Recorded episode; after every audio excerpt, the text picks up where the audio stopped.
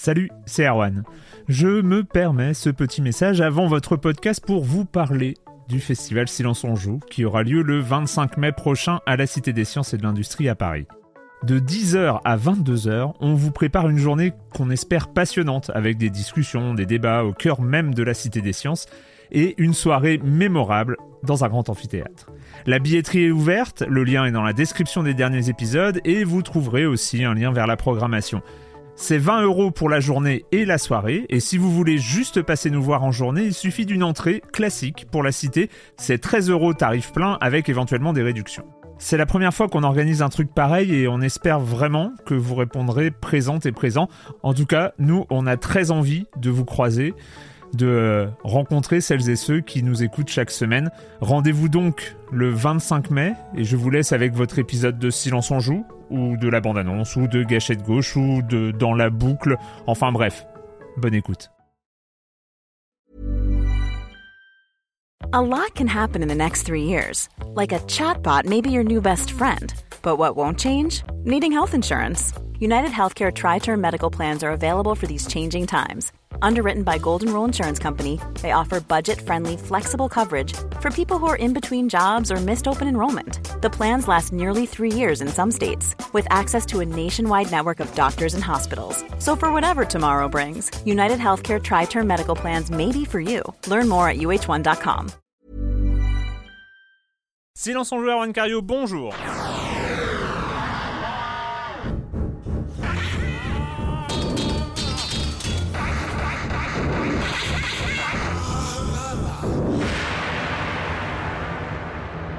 Au programme cette semaine, on va parler de Sunset, le dernier dans tous les sens du terme peut-être, le dernier Tale of Tales. Et puis on va aussi parler de Wolfenstein The Old Blood, euh, où on va avoir des désaccords, ça va être trop bien. Et, euh, puis quand même le gros sujet de la semaine, euh, c'est évidemment, ce qui s'est passé la semaine dernière, c'est le 3 de Los Angeles. Une semaine consacrée au jeu, rien qu'au jeu cette année surtout, parce que pas de nouvelles consoles, pas de nouveaux matos, ou alors euh, juste effleuré. Euh, on en parlera d'ailleurs, notamment sur les casques. Mais euh, voilà, c'était un E3, c'était un de ces E3 consacrés uniquement aux jeux vidéo, au retour de, aux suites, aux nouveaux jeux, aux jeux prometteurs, aux jeux qui arrivent dans un, deux ans. Voilà, plein de choses à dire sur cette E3, ce qui n'est pas le cas de tous les salons euh, qui se passent. Donc euh, on, va, on va en causer aussi avec mes deux de mes chroniqueurs favoris, Patrick Elio du JDLI. Bonjour Patrick. Bonjour Erwan. Et Yann François de Trois Couleurs et de plein d'autres titres. Tu peux les énumérer si tu veux. Alors, Video Gamer, Games, euh, bah, ZQSD.fr. Bah oui. Puis c'est pas mal là déjà. Ah, c'est déjà pas mal. C'est un peu trop polyvalent. Ouais. voilà, c'est ça. Euh, on commence avec toi, Patrick, euh, avec, euh, avec des news de l'eShop, c'est ça? Oui, bah oui, parce qu'évidemment, on va en parler juste après, mais c'est vrai qu'on a beaucoup parlé E3 ces dernières semaines, dans les, évidemment dans l'actu jeu vidéo. Mais bon, il ne faut pas non plus s'empêcher de voir des choses qui se sont passées ou bien pendant le 3 ou juste avant et qui ont été un petit peu éclipsées par, par toute la tout ce qu'on a pu, euh, tout le bruit de l'E3. Euh, moi, il y a deux jeux euh, qui, qui, sont sortis sur, le, donc sur la plateforme de la Wii U que, voilà, que, je pense il faut en parler parce que ce sont des titres, des titres importants. des jeux qui se positionnent dans cette famille assez particulière de, de jeux de rôle qui ont cette, donc cette particularité de prendre place dans un monde contemporain. Euh, avec évidemment des digressions dans du fantastique ou autre, mais en tout cas, voilà, qui ont ce point commun, c'est assez rare, hein, il y en a quelques-uns, et voilà, c'est un truc que j'aime bien d'avoir un RPG qui commence toujours dans un monde euh, contemporain. voilà. Euh, donc, voilà, alors deux titres importants. Le premier, c'est Earthbound Beginnings. Alors c'est un titre important, c'est une sortie importante parce que bah, je vous avais parlé du, Earthbound de, la Super NES qui était sorti sur, sur l'eShop il y a quelques mois maintenant, ça doit faire au moins six mois, un an. un titre évidemment cultissime au Japon, aux États-Unis, qui n'était jamais sorti en Europe, donc c'était une première apparition via l'émulateur de la Super NES. Et là on a eu donc juste avant le 3, je crois, quelques quasiment en même temps. Euh, donc la sortie de ce Earthbound Beginnings. Alors lui, c'est un, c'est le tout premier épisode de la saga Mover au, Japon. Euh, c'est le titre original de cette de cette saga ultra ultra culte. Hein. C'est vraiment une série mythique. Euh, c'est donc le premier volet qui était sorti en 89 sur NES. Donc on perd un petit peu au niveau réalisation. Hein. C'est qu'on passe de la Super NES à la NES. Mais alors on a toujours cet univers fabuleux, vraiment fabuleux. Earthbound, c'est vraiment Mover, c'est une série vraiment incontournable du RPG contemporain avec univers contemporain, avec ce, c'est bardé d'humour, c'est, j'en avais parlé la dernière fois hein, sur la version Super NES, c'est bardé de, de, voilà, de, de clins d'œil à, la pop culture. Il y a des relents de LucasArts dans tout ça, et c'est vraiment, euh, c'est vraiment un indispensable. Donc Earthbound Beginnings, et c'est à saluer que c'est la première sortie du Mover original dans nos contrées. Ah. Voilà, donc c'est un, un, petit événement dans, dans le domaine. Et euh, alors, seul petit bémol, c'est que c'est une version en anglais uniquement. Donc voilà, il faut savoir parler anglais pour se débrouiller hmm. avec. Mais bon, le gameplay est relativement simple et, euh, vraiment ça vaut le détour de, voilà, de, se, plonger dedans. Et puis un autre titre qui, qui est arrivé donc sur le Wii U euh, eShop et aussi sur Steam, c'est High Strangeness. Alors lui, c'est un pareil, c'est un RPG qui commence dans un monde contemporain et qui, qui va avec un univers qu'on va explorer dans d'autres dimensions, etc. Alors lui, parmi ses, ses, particularités, premièrement, c'est le, je crois, le premier Kickstarter mm. euh, du jeu en jeu qui avait réussi, 1500 dollars, je crois à l'époque. Enfin bon, voilà, mm. c'est un peu une pièce de, collection pour ça. Donc il, est sorti seulement là, il y a quelques quelques semaines sur sur PC et Wii U. Et euh, donc la grande, le grand gimmick de ce de ce donc de ce jeu de rôle euh, qui est très pixel art et très là aussi, un peu comme euh, Earthbound, très rétro dans sa, dans sa mise en scène, à part que Earthbound, c'est une œuvre d'époque, alors que, que Ice Strangeness, c'est un jeu actuel, mais qui, qui reprend les codes des, des, anciens jeux. Lui, sa particularité, c'est d'avoir un jeu euh, qui se présente, soi-disant, en 12 bits. Euh, c'est-à-dire que c'est un mélange de, de, 8 et 16 bits. je m'explique. En fait, on a un gameplay où on peut passer d'une technologie à l'autre graphiquement et aussi voilà il y a des, pas mal d'énigmes qui reposent sur ce, le fait de passer de représentation visuelle en 8 ou en 16 bits. Donc voilà, c'est original. Voilà, c'est le gimmick du jeu et c'est voilà, bon, j'ai commencé. Peut-être qu'on en reparlera euh, plus profondément euh, prochainement. Et en tout cas, voilà, c'est un jeu super sympa qui a un vrai, euh, qui a une vraie touche et qui a aussi une histoire, puisque comme je disais, donc Kickstarter, tout ça. Voilà. Si je peux rajouter par rapport mmh. à l'eShop de la Wii U, ils ont mis en, place un programme qui bon, va se terminer dans les jours à venir, oui. de, où ils laissent en libre accès 10 démos de prochains mmh. jeux indés. Euh, de tous horizons. Euh, ah, une bonne initiative. de gameplay, ouais. Il y a à boire et à manger. Euh, on va dire que sur 6 que j'ai testé, il y en avait 3 de pourris et 3 de bons. Donc c'est plutôt bon C'est déjà pas mal. c'est une bonne idée de mettre à contribution les joueurs, de leur dire bah, on va tester. Et puis je crois qu'il y a une petite réduction sur les jeux une fois qu'on a, qu'on a essayé la démo. Enfin voilà, ouais, c'est vrai que c'est une bonne idée, ouais, clairement. Et les mais c'est, je comprends pas, c'est des démos, mais pourtant limitées. Oui. Pourquoi, si c'est des démos, pourquoi on les laisse pas, En même temps, on va en parler, mais Nintendo, pour les comprendre en ce moment, c'est un, peu... compliqué, non? Ouais, peut-être. on, va en parler, effectivement. Euh, Yann, de ton côté, on va en, là, on en parlera très très vite dans l'émission, mais c'est juste pour parler du studio en lui-même, cette triste nouvelle côté euh, du euh, Belgique avec Tale of Tales. Oui, tout à fait. donc c'était le 21 juin où les, les, deux patrons du studio belge, donc c'est Michael Samin et Auréa Harvey, qui sont ensemble au boulot comme à la ville, qui ont créé le studio en 2003, ont annoncé que malheureusement euh, les mauvaises ventes de Sunset, euh, qui n'a pas dépassé les 4000 ventes sur Steam, cause euh, la fermeture du studio parce que Sunset c'était un de leurs projets les plus ambitieux. Le, studio c'était un peu comme ça construit sa réputation sur des petits jeux expérimentaux qui presque ils autofinançaient ça et du coup les, les, coûts n'étaient pas non plus. On se souvient de, de, The Pass dont on avait parlé en 2009 je crois euh, ici même. Il y avait The Graveyard, il y avait bientôt l'été qui était adapté de Duras ou euh, Luxuria Superbia qui était sorti sur Tactile. Euh, et là ils avaient un projet qui était, on va en reparler plus après, mais qui était beaucoup plus ambitieux et du coup ils avaient, mm. ils avaient recouru à, à Kickstarter, ils avaient obtenu 67 000 dollars.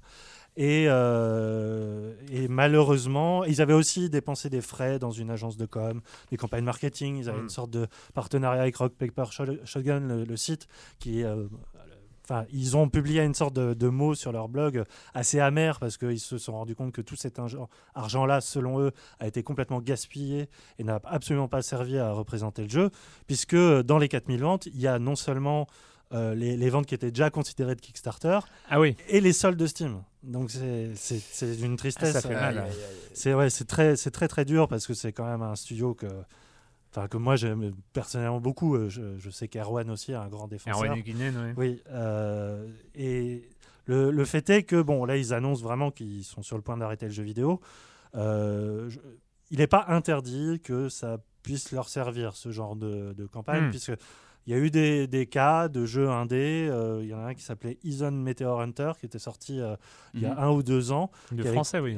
cumulé 127 ventes en un mois. Et ils avaient publié une sorte de hum, post-mortem où ils disaient Bon, bah, ça va pas, Ouais. on est endetté jusqu'au cou et tout ça. Et en un an, ils avaient accumulé 120 000 ventes. Ouais, puis après, ils étaient sortis sur PS Vita. Voilà. Ils avaient fait. euh, ça avait ouais. été beaucoup mieux. Donc, euh, prions pour que ça arrive. euh, Bah, on, on en parlera En tout cas, euh, le plus mérite. avant euh, de, de Sunset euh, très très vite, très très vite après le com des com d'il y a deux semaines. Oui, il n'y a pas eu de d'émission la semaine dernière parce que c'était le 3, parce qu'il n'y avait pas de chroniqueur disponible, parce que tout le monde avait les yeux rivés où était à Los Angeles. Donc c'était difficile dans ces conditions de, de faire l'émission et de commenter en plus. C'est toujours bizarre parce que si on s'en joue est enregistré le mercredi, donc on est au cœur de l'E3, il n'y a que les conférences qui sont passées, mais on n'a rien de, de, ce qui, que de nouvelles qui viennent des allées du salon. Donc c'était un peu compliqué de, de faire cette émission sur le 3. Et puis euh, sans chroniqueur, c'était encore plus compliqué. Bref, euh, il y a deux semaines, on parlait avec France, euh, ici même de, de Splatoon notamment. Et puis, et puis en fin d'émission, on avait quand même fait quelques minutes sur, euh, sur Hatred. hein, euh, voilà.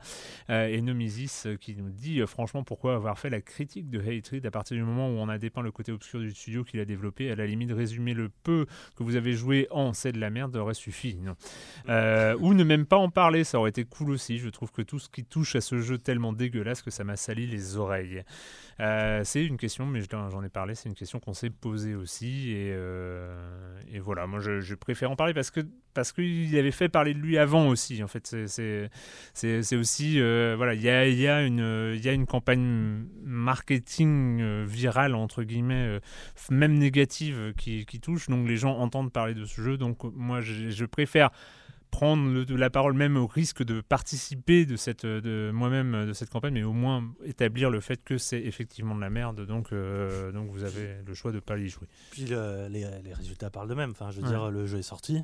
Bon, bah voilà. Voilà. Euh, mais il n'y a même pas eu de sur-scandale euh, par rapport à ça. Tout le monde s'est rendu compte que c'était juste un mauvais jeu, un peu Voilà. bête, quoi. C'est tout. C'est ça. Euh... Oyoyo qui nous dit merci pour ce podcast en petit comité euh, et la peine que vous vous êtes donné. Malheureusement, le format chacun parle de son jeu auquel il a joué et que l'autre ne connaît pas perd pas mal en qualité par rapport au format discussion habituel. Oui, alors ça, je sais, euh, on, a fait cette émission avec Franz. Il y a deux semaines, il y avait aussi ce problème d'un peu de manque de, de manque d'effectifs au sein, du pool de chroniqueurs de Silence on Joue. Donc, du coup, il y avait soit le choix entre faire une émission ou ne pas en faire. Et avec Franz, on se dit, bah, on allait quand même traiter Splatoon, qui était un peu la- la- l'actualité. On va aller faire cette émission à deux, même si moi, j'avais pas eu l'occasion d'y jouer. Bref, on a préféré faire cette émission peut-être un peu bancale, sûrement un peu bancale, euh, au lieu de ne pas en faire. Euh, J'espère que vous nous excuserez. Mais bref, Yo-Yo continue. Il dit J'aime beaucoup, euh, vraiment beaucoup Invisible Inc. Ça m'a surpris que la référence à XCOM soit arrivée si tard dans la discussion, et ce uniquement pour évoquer la façon dont on choisit ses missions, tant euh, on est proche aussi dans le gameplay même du jeu, la gestion des points d'action, des inventaires, des déplacements découverts, le tout dans un contexte qui renouvelle complètement l'expérience. On est face à un modèle de réappropriation et de renouvellement du concept. Mais je vais finir. euh, je, vais je viens de finir le run beginner. Il me reste encore pas mal à découvrir, mais on ne voit pas le temps passer. Et j'ai déjà quelques souveni- souvenirs de situations hyper tendues dont je me suis sorti à un cheveu. Pour reprendre l'analyse de Gotoz sur Gamecult, ce jeu est effectivement une machine à produire des souvenirs de jeu. C'est pour moi la très belle surprise de l'année pour l'instant. Oui, on ne dira jamais sens- assez de bien de, euh, de Invisible Inc. qui est, euh, qui est vraiment formidable. Et moi, effectivement, j'avais vraiment senti le, le lien avec XCOM au, au niveau de la sélection des missions, de ce qui se passe en dehors des missions, parce qu'à l'intérieur des missions, oui, ça se rapproche de XCOM sur plein, plein de, points. Euh, la, 3 la vue 3D isométrique, la gestion des points. Mais, j'ai trouvé que dans, cette vue-là, finalement, c'était aussi le point commun de tous les jeux tactiques, en fait. C'est euh, que ce soit les FTF Tactics, le- tous, les, euh, tous les jeux basés sur la tactique ont ces trucs-là et pas que XCOM. C'est là où on sort de la mission, où on a la, on voit la Terre, on voit les vaisseaux, enfin les missions possibles, etc. C'est là où le rapprochement avec XCOM euh, saute aux yeux. Bref, et il y a eu aussi un grand débat parce que je crois qu'on s'est gouré entre Poulpe et Calamar aussi pour parler des, des héros de Splatoon et euh, Blasphème.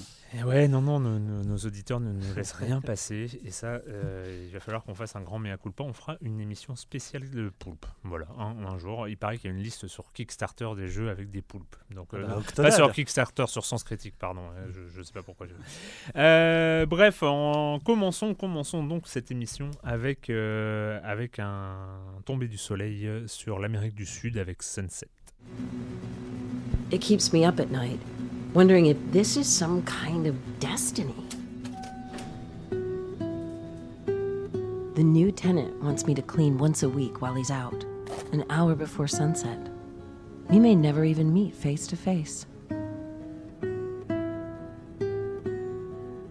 When I reach Gabrielle's home, it feels like I've entered a sanctuary, a pocket of surreal calm at the center of a city on fire. The city has a new energy, and I can feel that deep down.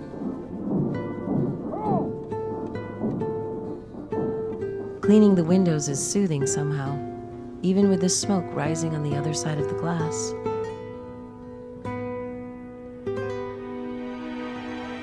Sunset Tales of Tales, euh, on commence le jeu euh, dans une cage, enfin dans, un ascenseur, et euh, les boutons d'ascenseur vont servir de menu, et puis on va choisir de monter à l'appartement tout en haut de cet immeuble. On voit un pâle reflet de, du personnage qu'on incarne, donc qui est une femme noire. Euh, euh, on sait qu'on est aux alentours, on est en 1972, c'est c'est un- une date importante concernant le contexte géopolitique de ce qui va se passer après, mais on est dans un jeu vidéo où on joue une femme de ménage et il va falloir, dans l'heure qui nous est impartie, effectuer les missions qui nous sont données, c'est-à-dire des missions de ménage qui peuvent être euh, déplacer des boîtes, vider les cendriers, euh, nettoyer les sièges et euh, passer le balai.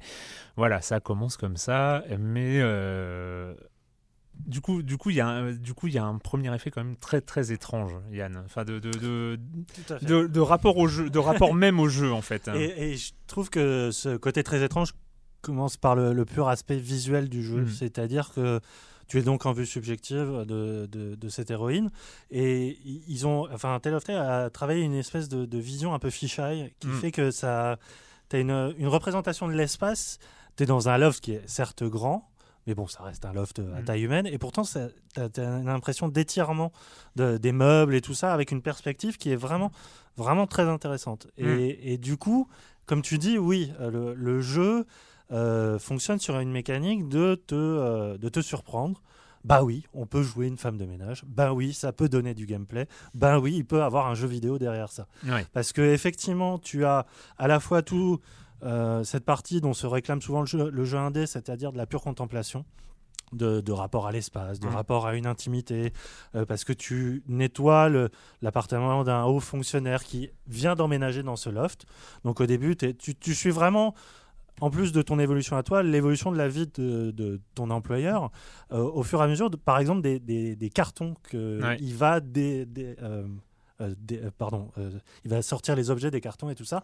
Et vraiment, ça agit comme scansion dans, dans la progression. Elle dit Ah, bah tiens, il a ouvert ça. Et à chaque fois, c'est des œuvres d'art ou c'est des, des nouveaux meubles et tout ça. C'est-à-dire qu'en fait, l'héroïne vient faire le ménage une fois par semaine. Elle a à chaque fois des tâches, une série de, de- de Mm. tâches à effectuer qui peuvent être laver les vitres, euh, nettoyer, euh, nettoyer les cendriers, comme j'ai dit, ou euh, ce genre de choses. Et une fois, elle a une heure avant le coucher du soleil, une fois par semaine, elle vient et quand elle a tout fini, elle repart, elle reprend l'ascenseur et, Mm. et- et elle s'en va en fait. Mais- Ouais, c'est ça. Tu as, à la fois ce côté contemplatif et le côté voilà, purement gameplay de bah, chaque journée est un niveau avec. Mm. euh, euh, faut trouver l'objet en question, faut trouver la pièce en question, faut réaliser l'action et donc dans cet appartement, tous les objets ou meubles ont des interactions. C'est-à-dire soit tu peux t'asseoir, soit tu peux nettoyer. Et là où ça devient intéressant, c'est que il te propose souvent deux choix entre Ouais. euh, une action. Une action représentée en rouge ou en bleu qui euh, influe sur la façon dont le personnage va travailler. C'est-à-dire que plus c'est rouge, plus elle va montrer des sentiments envers son employeur. Ouais. Elle va faire bien son boulot. Alors que si euh, c'est bleu, elle va le faire de manière très froide, très professionnelle, sans s'impliquer. Et c'est là où le jeu de progresse de manière euh, très narrative et, de, Mm. et touche bah, au, thriller politique finalement, c'est que à force de fouiller dans l'intimité de quelqu'un, on découvre des secrets. Et à partir de là, le jeu nous laisse la, la possibilité de choisir entre, eh ben voilà, t'es dans, imagine-toi dans une situation de di- dictature euh, de type euh, République bananière qui est sur le point de tomber, tu entends des émeutes dans la rue, tu entends des explosions, tu entends les, les avions de l'armée passer, donc tu es dans un contexte très répressif. Tu sais que toi, tu as la, la possibilité d'interagir sur les, les euh, révélations du gouvernement, parce qu'en plus tu as un lien avec euh, une milice rebelle euh, par, quelqu'un de ta famille. Donc voilà, comment tu te positionnes là-dessus? Et ce qui est, je trouve, vraiment génial, et, et le jeu repre- reprend beaucoup à Gnome là-dessus, c'est que tout est basé sur la relation de... euh, concret, abstrait, de visible et l'invisible. C'est-à-dire que ce personnage d'employeur, tu ne le verras jamais. Mm. Donc tu te crées ta propre histoire par rapport à ça. Tu fantasmes un quotidien qui n'est pas le tien. Et par rapport à ça, tu, euh, tu, tu y mets une implication morale. C'est-à-dire, euh, est-ce que je vais mettre euh, en, en péril la, la vie de mon personnage Ou est- est-ce que je vais m'impliquer politiquement finalement? Et, et le, et le jeu est suffisamment ouvert et mine de rien extrêmement riche dans les situations qu'il crée à partir de rien, à partir de meubles, Mm. à partir d'art contemporain, à, part de- à partir de, de tableaux, de je ne sais pas. Euh, il arrive à créer une espèce de métafiction dans ce que tu vis qui est euh, absolument passionnante. Enfin. Vraiment. euh, Enfin, Tale of Ten nous a habitués à des jeux euh, qui nous font sans cesse réfléchir sur le médium. euh, Enfin, le truc sur Dura, c'était quand même très complexe. Et il n'y avait pas encore ce côté gameplay. Là, ils, ont, ils arrivent en plus à trouver un équilibre, je trouve, assez idéal entre gameplay et narration. Mais c'est là, c'est là ce qui est intéressant, c'est que Sunset parle aux joueurs. Euh, vraiment, enfin c'est euh, ce qu'on pouvait peut-être reprocher aux réalisations Tale of Tales, euh, qui sont voilà, qui, sont des vrais créateurs, qui ont un propos depuis très très longtemps, mais qui étaient dans leurs propos et qui étaient très bien dans leurs propos, mais qui parlaient pas qui n'était pas destiné finalement aux, joueurs. Enfin, c'était c'était vraiment destiné à un public précis de plus proche de plus proche de l'art hein, d'une manière générale que, que, du jeu que du jeu.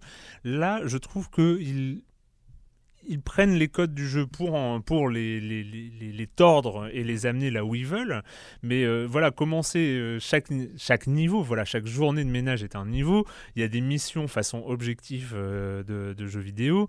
Il y a un timing pour, pour le faire. Qui, alors, on a une heure. alors, si on, si on reste en jeu tout le temps à rien faire, ça dure une demi-heure le, le- temps.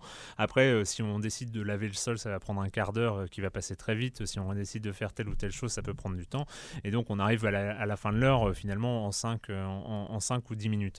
Sauf quand on se perd et on n'arrive pas à retrouver ces lettres à timbrer. hein, je moi, je n'ai toujours pas retrouvé, donc je suis parti. euh, j'ai pris l'ascenseur sans avoir euh, rempli tous mes objectifs, c'était très très frustrant.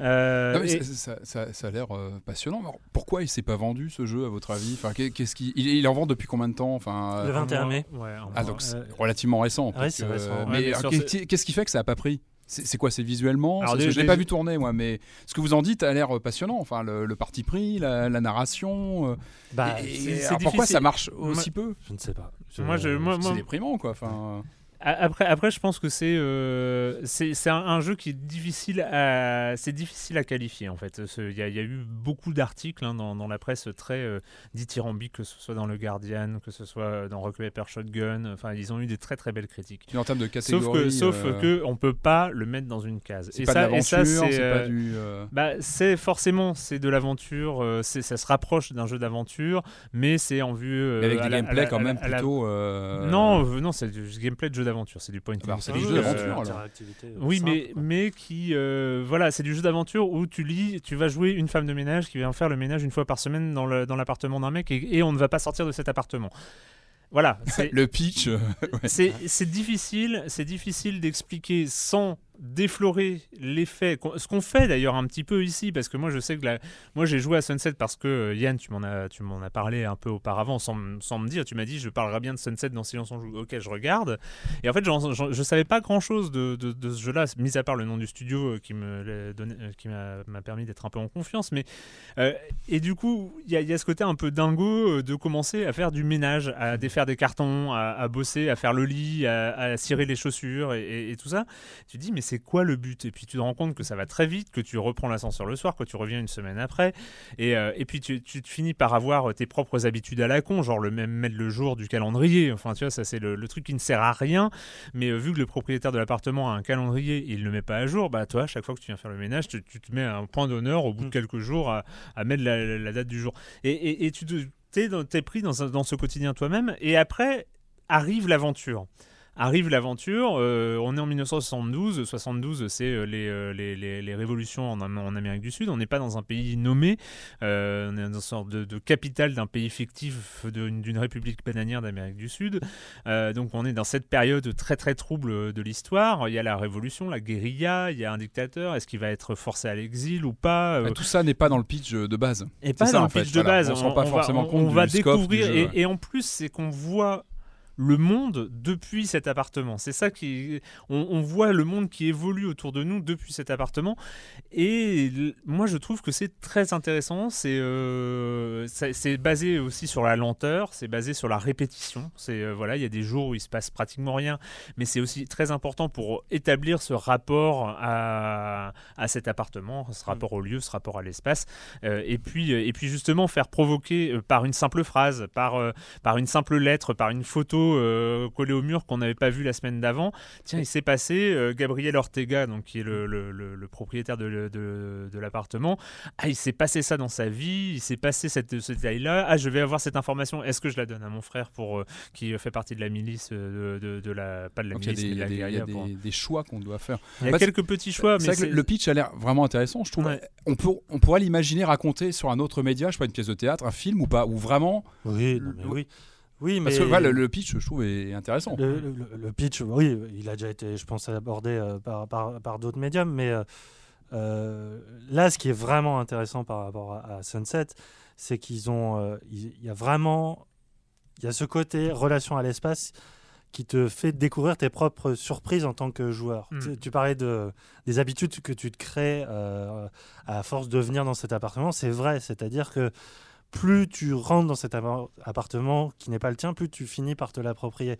Il y, a des, il y a des moments très, très beaux. Ce qui est aussi le cas du personnage. Ah, absolument. C'est le cas du joueur et du personnage. C'est deux, deux, comportements très parallèles en fait. Et, et, en, plus, un personnage qui essaie de rendre la vie meilleure à son employeur en disant bah tiens, je vais disposer les trucs comme ça. Et, ce qui est vachement intéressant, c'est que ce haut fonctionnaire fait partie d'un ministère de la Culture. Mm. Et donc, euh, s'approprie de plus en plus d'œuvres d'art dans son appartement. Et euh, à chaque fois, elle en découvre une et ça la fait réfléchir, ça, ça amène de la réflexion. Et surtout, tu peux te poser euh, sur n'importe quel meuble de, et, contempler l'œuvre d'art. Et c'est là où je trouve ça génial. C'est-à-dire que vraiment, l'appropriation de l'espace, elle se fait par un, rapport à l'art plastique, par rapport à la peinture, par rapport à, l'art abstrait, tout ça. Et que effectivement, au bout d'un moment, bah, tu dis, ah bah, tiens, cette lumière, elle serait mieux là. Tu te crées une espèce d'ambiance lumineuse. Et c'est en cela que, effectivement, un pitch euh, qui, qui, qui est déjà abordé dans d'autres médiums prend tout son sens mm. ici parce que tu as vraiment une relation aux choses et à la vie quotidienne que tu ne mm-hmm. pourrais pas avoir au ciné ou dans la mm-hmm. littérature. Après, pourquoi ça marche pas alors que Gnome a eu 100 000 ventes ou Direster a eu euh, euh, pareil Je ne me l'explique pas parce qu'on est dans le même rapport euh, un peu expé. Enfin, Gnome fait peur aussi, tu vois. Une mm. gamine qui rentre chez elle, il n'y a, y a, personne, tu fouilles ton, ta maison. Je sais pas, c'est peut-être aussi une histoire de contexte. Il sort en pleine période de The Witcher, juste avant le 3. Euh, peut-être que les méthodes de consommation juste avant sont les pas soldes de Steam. Euh. Juste avant les soldes, donc euh, ouais. donc les, joueurs ont plutôt tendance à attendre quelques semaines pour oui, voir mais... les prix flamber. Ou alors, et puis quand les soldes arrivent, il y a tellement les, joueurs attendent, tellement les, blockbusters à, 5 euros que, que le, jeu indé. Il y aura peut-être une vie sur la durée, il faut espérer. Non, mais c'est Peut-être, peut-être, probablement, je sais pas. C'est, je, je pense qu'il y, y a, quelque chose. Et aussi, voilà, l'esthétique. Toi, tu parlais de, de, ce rapport à l'espace par, par cette sorte de lentille un peu mmh. fisheye, euh, machin. Il y a l'esthétique, il y a les couleurs. Voilà, qui sont, on est, dans les couleurs des années 70. C'est, on est dans l'architecture des années 70. on, est, on est aussi dans ce, dans ce filtre un peu pastel euh, des, des, images des années 70, enfin des, des, des images qu'on connaît des années 70. On est dans, dans, dans cette, euh, dans, dans, dans, cette nuances de couleurs là euh, qui peut-être font moins euh, jeu vidéo qu'un Gnome ou un, ou un D-Raster. Ouais, euh, qui, ouais. qui, euh, Gnome, tu voyais les images de Gnome, tu disais, wow, déjà, euh, respect pour les textures, les machins. Enfin voilà, c'était aussi un jeu très, très travaillé graphiquement. Là, on a des choix esthétiques plutôt que de la technique, que de la technique graphique. Alors, je sais pas si ça joue ou pas, mais franchement, si vous avez, voilà, si on vous a, si vous êtes un peu curieux de, de ce que ça peut donner, ça vaut vraiment le coup de, voilà, de regarder. Et et il y, a- il y a ce truc. hein, vraiment intéressant qui, qui, qui est que plus on, les jours passent, plus les, les, les, les- les jours de ménage passent, plus on, on devient impatient de, euh, de connaître la suite, de connaître ce qui va se passer. C'est plus on incarne le. le- c'est l'inverse d'une routine qui s'installe en fait. Ouais, c'est. Bah, après, euh, dans ouais. le gameplay, la routine est là, Ouais. mais euh, la narration environnementale fait Ouais, que ouais. on est sous. Ouais. Et ce qui est génial, c'est que tu- toutes les conséquences que ça a ne sont pas dans l'agir. Enfin, c'est à chaque fois du résultat. Tu vois, c'est un Mhm. peu l'écume de la mer. Tu, vois, tu vois finalement qu'une trace de ce que tu as laissé, parce que tout est Mhm. immobile. Ouais. Banco, je le prends. Allez. Vous me l'avez vendu 4001. Allez, ça, on était à 4000. Allez, Banco, je le prends. 4001. Euh, C'était la semaine. Donc euh, oui, euh, donc c'est Sunset sur euh, sur Steam, enfin sur euh, sur PC jusqu'ici. Euh, C'était c'était la semaine dernière. Vous en avez déjà entendu parler. Vous avez suivi en direct sur Twitch et YouTube toutes les conférences, tous les jeux en streaming. Donc vous en savez au moins autant, voire plus que nous, mais ça ne va pas nous empêcher d'en parler. Euh, C'était le 3 et pour euh, et pour illustrer ce, sujet.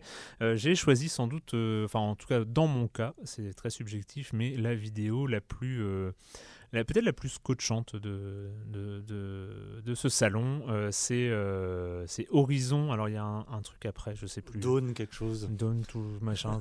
Horizon de. Guerrilla, de Guerrilla Games euh, chez Sony. We know we weren't the first ones here. Our stories speak of the ones that came before. The old ones.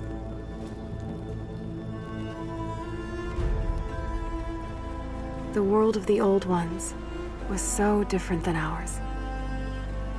They had built incredible cities with towers that reached the stars. But a darkness came, and their cities turned to graves. And without them, the land started to change.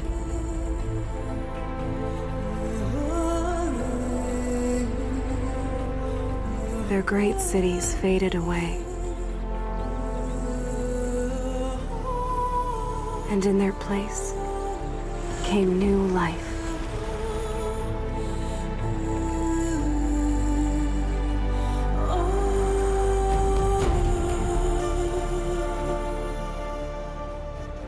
Horizon Zero Dawn. Oui, on s'est renseigné pendant que la musique passait. C'est un peu- naze. Autrement, l'annonce à une semaine, on est même pas capable de se souvenir du jeu en complet, ça le fait pas. Non, on se rappelle des vidéos. On se rappelle des vidéos. euh, Horizon, euh, Horizon Zero Dawn, donc les- le prochain jeu de Gaia Games, euh, donc les- le studio à l'origine de Killzone. Mhm. Euh, C'était à la conférence Sony, donc à, la, à la, la première grande soirée de mardi à mercredi, si je me souviens bien, ou de lundi à mardi. De lundi à mardi. Enfin, il y avait Microsoft et oui, il y avait Ubisoft avant, Microsoft, Ubisoft, Electronic Arts, Et Bethesda Sony- aussi. et Bethesda. Voilà, c'était. Non, mais c'était la première grosse soirée. C'était pas la première conférence de. Oui, de- c'est vrai. euh, de, de cette 3. Euh, alors, le 3 2015, le 3 2015, c'est, euh, c'est, je l'ai dit en intro, c'était le 3, un E3 de jeux vidéo. Euh, c'est assez marrant Tiens, parce c'est que. surprenant. ouais. Non, mais oui, parce qu'il y a, il y, a, il y a différents E3. Il y a, il y a, en fait sur. Euh, Sur une génération, parce Mhm. que le jeu vidéo marche par génération, il y a différents types d'E3. Il y a les E3 euh, d'annonces de consoles euh, qui sont très hardware euh, et pas trop jeux vidéo. Il y a les transition, E3 euh, transition de, aussi. de- de fin de génération. Ah, C'est ça, ça, c'est les pires. transition. les pires, passe, euh, parce que tout le euh, monde est en train de regarder la génération d'après sans pouvoir monter des images, ou les E3 de début de génération. Où tu as des l'E3 démos euh, cachées dans des Ouais. behind closed door euh, pour voir des démos des prochaines bécanes. Exactement, et il y a voilà, il y a le 3 de tout début, comme le 3 2014, où on- voilà, ça balbutiait encore 3, on n'avait pas vraiment encore d'annonce explosive. On voyait que ils galéraient pour, euh, pour mettre en avant des jeux. Et donc voilà, on a ce, cette E3 2015 qui est un peu le premier des deux 3 E3 qui vont être consacrés aux jeux, aux titres qui vont arriver dans les deux, dans les la prochaine année ou les deux prochaines années. Et donc, du coup, du coup, énormément, énormément de choses à voir. Je crois que j'ai vu une liste, on est aux alentours de 330 ou 340 jeux euh, montrés. Euh, alors, euh, jeux indés compris, donc forcément, ça fait un peu monter, monter les chiffres très très vite. on va essayer, on va essayer pour pas que ça parte complètement en cacahuète et d'une manière complètement ingérable, de, de, mettre, de mettre quelques, quelques thématiques. Et, et, la première, quand même, on reste, on reste chez Sony, c'est c'est qu'est-ce qu'il est bien cette E3 1999.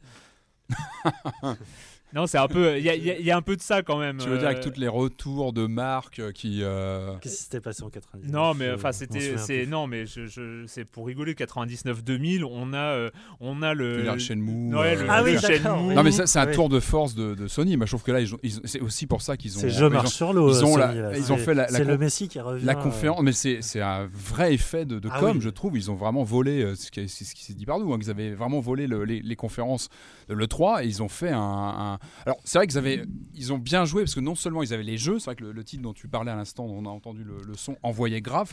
on, voit, comme tu dis, qu'on est en année 3 des consoles actuelles mm. où les machines commencent à être bien gérées par les, studios. On, commence un peu moins à parler de remastered, d'édition euh, définitive, euh, machin. On commence vraiment à aller vraiment sur des, vraies productions parce que c'est logique, c'est-à-dire que ce sont des jeux qui ont été lancés il y a deux ans, trois ans en production, qui, arrivent qui vont commencer à arriver sur 2016. Donc là, effectivement, on est en en général, on estime que l'année 3 ou 4 d'une génération de consoles, c'est là où on atteint des pics, des pics de, vente, de, de créativité des, développeurs, où les bécanes sont vraiment Mais quand même, le premier truc qui saute à la gueule, c'est on revient dans les années 90, là où, début des années et c'est là où je trouve que avec du Final Fantasy VII, de la compile de Rare euh, qui, sort euh, côté Microsoft euh, annoncé. Alors ça, c'est très très bien. Ça. Alors oui, cette compile. non mais elle est très très bien. Alors moi, j'ai, avec, avec Shenmue 3, bon, on va en parler. On va, parler, on va peut-être aborder déjà Shenmue 3 parce que pour, pour, pour finir là-dessus ouais, en fait, la force de Sony, c'est qu'ils avaient les titres, ils avaient ces titres, ces nouveautés qui, ont bien tapé, et ils avaient, ils ont réussi à, fédérer comme ça des annonces qui n'étaient pas forcément exclusives. Enfin, le, coup de poker euh, chez Nmou 3, ça a été euh, finalement, ils se sont accaparés cette annonce de, Kickstarter, et c'était super bien joué, de, faire venir euh, Suzuki sur scène, etc. Mm.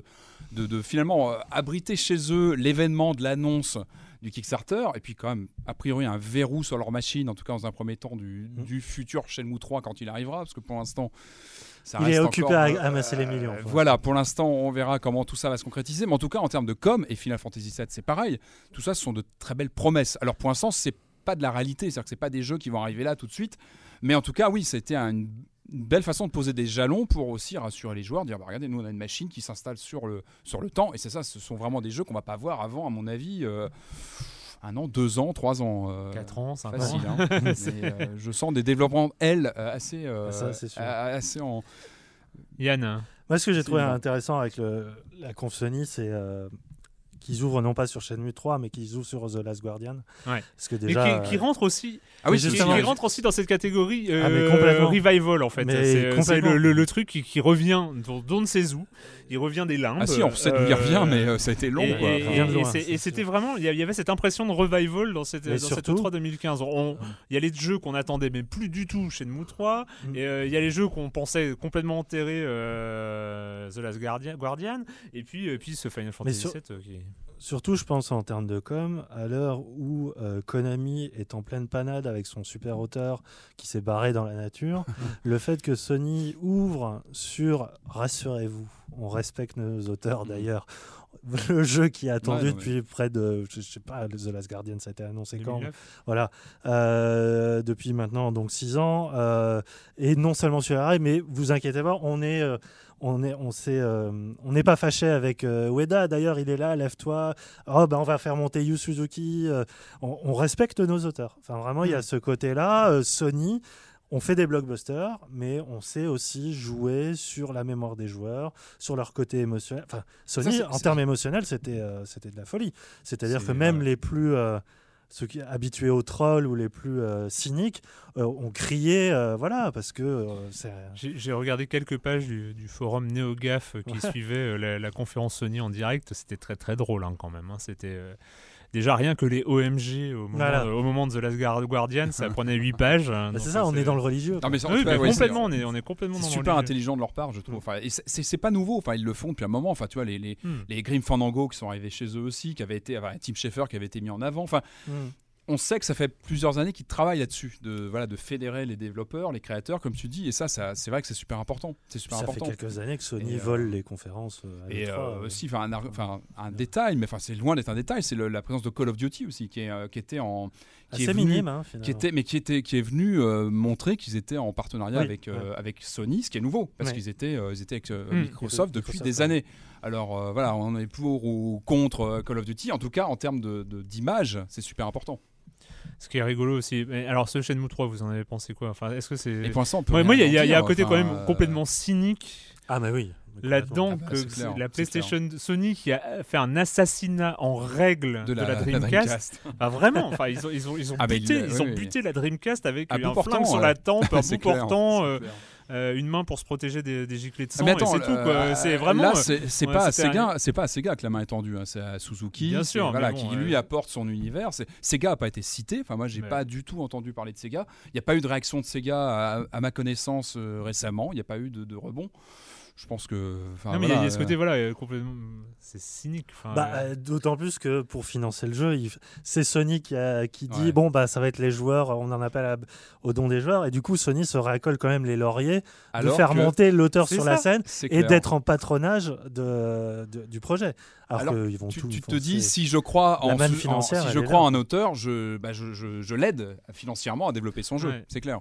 Oui, là, là c'est un peu, un peu bizarre. quand même. Ouais. c'est, un, c'est un tout petit peu bizarre de faire monter pour lancer un Kickstarter. J'espère que ça va pas être une mode. C'est euh, pour. Ça, ça pourrait- Ça risque oui, de oui, l'être, non, il faut- mais vu le carton, euh, Bah ça- ouais.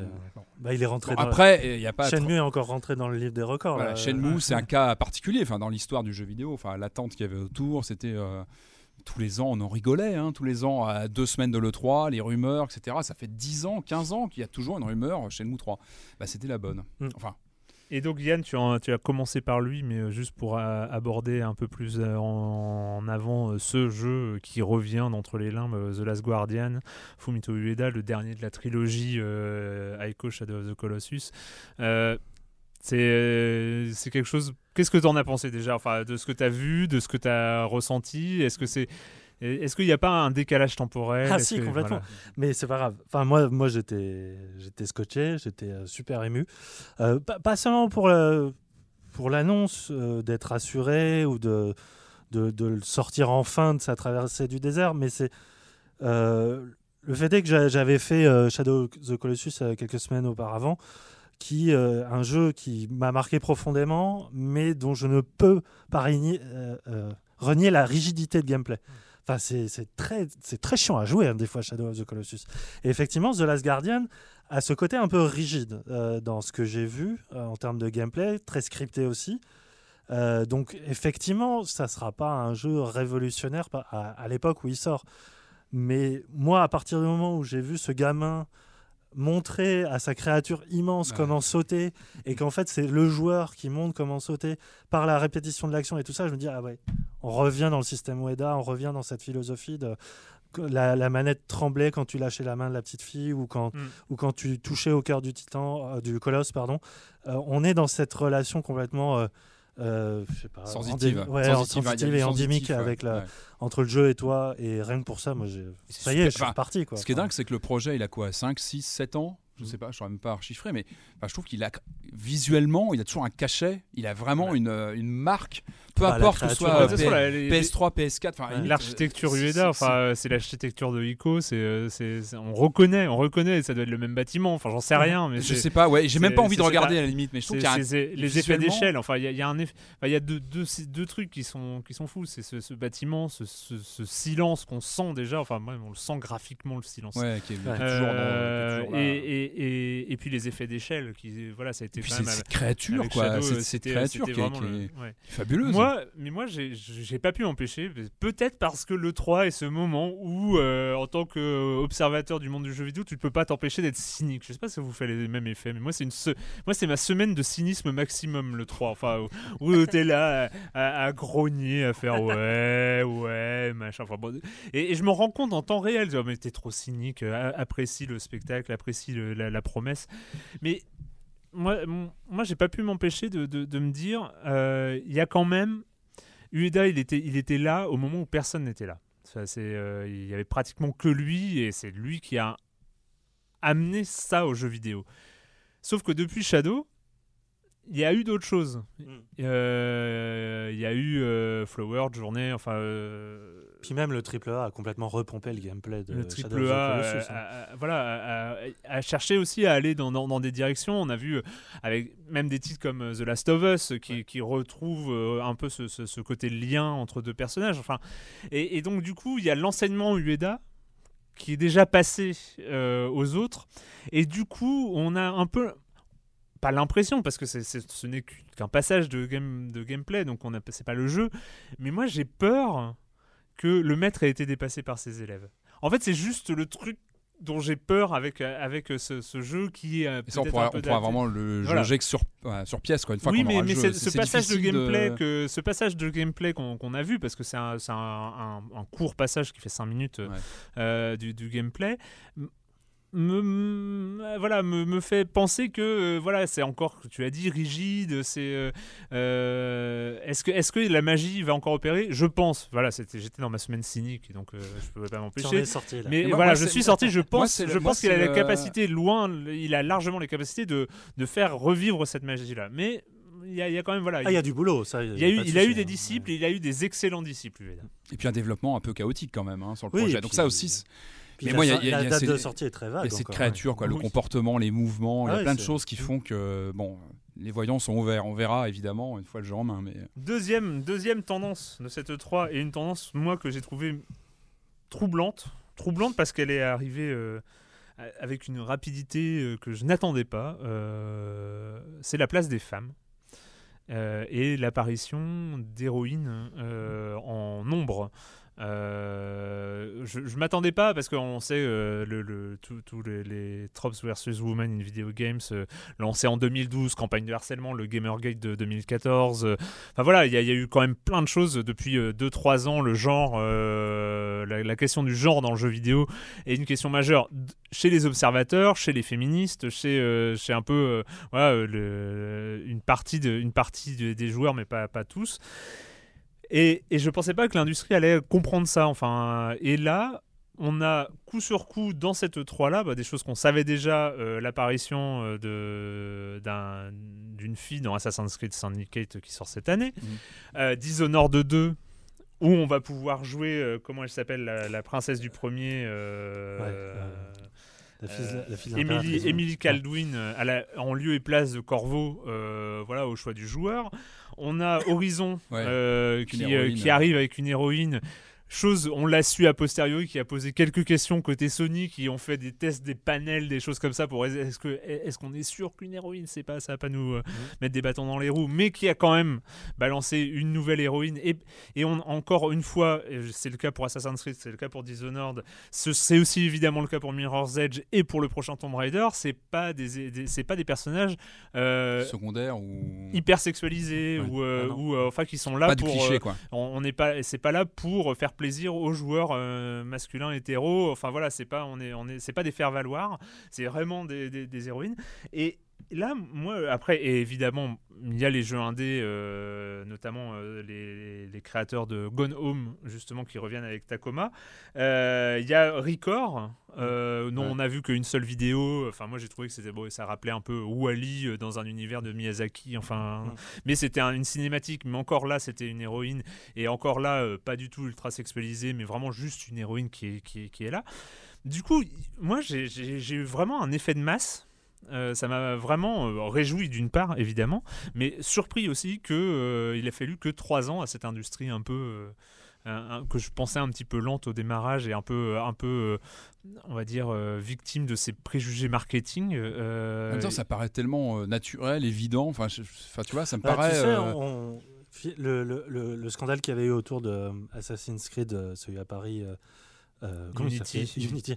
Euh, et euh, le- les propos un peu malheureux d'un dé- développeur qui disait qu'il n'avait pas voulu développer un, un avatar féminin parce que je crois qu'en termes C'était techniques trop de travail. voilà c'était trop de travail Pour un Assassin's Creed, Voilà. il y a 800 personnes qui bossent euh, voilà partout dans le ils monde ont, dessus. ils ont trop de travail pour faire un corps féminin qui s'était fait, euh, il s'était fait contredire en interne aussi par Bien sûr, Ubisoft après parce que c'était la pire. Mais je pense que c'est cette phrase-là qui a été qui a fait le scandale en fait. Mais oui. ouais. Et je pense que euh, finalement, euh, bon, c'était que l'année dernière. Et tu sens que là. euh, après, je pense pas que tu puisses en dire que ça, ça, ça influe sur toutes les, les productions en elles-mêmes. Mais dans la communication même autour des jeux, oui. J'ai oublié, là, oui. j'ai oublié, mais des choses qu'on savait avant le 3, FIFA, Oui, les, équipes Oui, les équipes féminines, les féminines, équipes ouais. féminines, Call of Duty, personnage Oui, ouais. féminin. Et puis Enfin, Mirror's Edge, et puis Est-ce que vous n'êtes pas, est-ce que vous êtes pas euh, un peu comme moi assez étonné de la réactivité? Parce que ça- on parle de 3 ans, 3 ans c'est que dalle, surtout dans les productions de jeux vidéo qui mettent euh, parfois 3 ans euh, ou 4 ans ou plus à se faire. Est-ce que vous n'êtes pas vous-même étonné? Enfin moi je, je- Non, je moi je pense que que c'était. il y, a, il y a un temps de réaction particulièrement court. Ah, tu- Mais- tu- si tu me l'avais pas dit, je n'aurais pas réfléchi sur la question. Mais c'est vrai que c'est assez euh, symptomatique. ouais. De quoi, je ne sais pas. Mais il y a c'est- vraiment, euh, c'est- vraiment c'est tout à ça. fait naturel. Enfin, tu as de plus en plus de, de femmes qui bossent aussi euh, chez les développeurs. Tu as un Ça, c'est- joueur. ça s'est vu aussi dans les conférences, pardon. Et ça on l'a vu dans les effectivement conférences, chez il y a euh, eu énormément de, Microsoft, de chez, présenta- enfin, de- bah, de- partout, de, partout. de euh. personnes des équipes. On n'était pas sûr. sur le- les, les speakers ou les euh, machins, de, de gens de, euh, de Minecraft et d'autres. Enfin, Et tout ça est tout à fait naturel. Et tu as, un joueur sur deux est une femme. Donc tout ça fait que c'est c'est tout à fait naturel. Et je trouve, au contraire, on arrive aujourd'hui à un état naturel Mm. d'avoir une vraie euh, Oui. répartition. Enfin, ça me paraît euh, limite transparent. Quoi. Mais ouais, Enfin, mais en politique, il faut des lois. il faut des quotas pour que, obliger les, les, les, les, les- les gens à, à mettre, à mettre des, des femmes sur leur liste. Enfin, on sait que ce genre de choses bouge extrêmement lentement. bah, C'est- non, mais peut-être c'est pour plutôt- ça. bah, non, mais c'est non, mais je, c'est je dis parce que justement je un suis bon signe de l'industrie étonné du jeu. vraiment aussi, dans le sens, euh, dans le sens positif du terme. C'est Ouais. peut-être, je sais pas, peut-être. Bah, je veux pas non plus jouer les pères. euh, mais si, cyniques joue parce que je suis trop enthousiaste, ça va pas. Il y a aussi le fait que plus tu apparais comme progressiste, plus tu as de chances de vendre un jeu. Mais pas tant. Ah, Justement, Je sais bonne pas si- je sais ça- pas si ça a ah, été si, vendu- sur ça n'a les- pas été vendu comme Maintenant, les salons, c'est quand même les grands rendez-vous de la précommande et ça, ça sert même qu'à ça, enfin, euh, à rassurer ses actionnaires et puis à faire précommander des jeux. Et donc, plus tu t'entoures d'une bonne image, plus tu as de chances de vendre un jeu. Enfin, ça me paraît. Enfin, plus, Bah, plus- si, plus je tu mets dire, des gros fusils et des gros monstres, plus t'as de chances de. Bah faire non, un regarde euh, Call of, là, là, maintenant on est à peine montré, euh, il, est beau, il est beaucoup moins mis en avant Mm. que des choses d'auteur, justement. Ouais. Il y a, il y a- je sais pas, c'est- il y a toujours derrière euh, un phénomène culturel, machin, tout ça, quelque chose qui peut apparaître progressiste, il y a quand même derrière des, des financiers, il y a un marché, il y a une industrie. Et tu le disais toi-même, Sony fait des enquêtes autour de la viabilité d'un personnage. Oui, mais parce que. Et il l'avait fait pour Remember Me à l'époque où Sony s'occupait du jeu. Ils avaient, ils avaient dit à Dontnod, euh, vous êtes sûr de prendre un personnage féminin? C'est pas dans la tendance. Ouais. Là, on est dans une tendance. Sauf que, sauf que euh, le personnage d'Horizon, qui s'appelle Aloy, euh, l'héroïne d'Horizon, euh, c'était un choix de Guerilla. C'est Guerilla qui a imposé et qui, a, qui a dit voilà, notre personnage, c'est elle. Euh, après, c'est euh, chez Sony où ils, un peu, ils, ont, ils ont Mhm. un peu essayé de tester pour voir euh, si, s'ils se plantaient pas. Mais c'est des, des choix de créateurs. C'est ça qui est fort. c'est- Le jeu vidéo a tout le temps été une industrie, a tout le temps été régi par le marketing depuis le, les débuts de son histoire.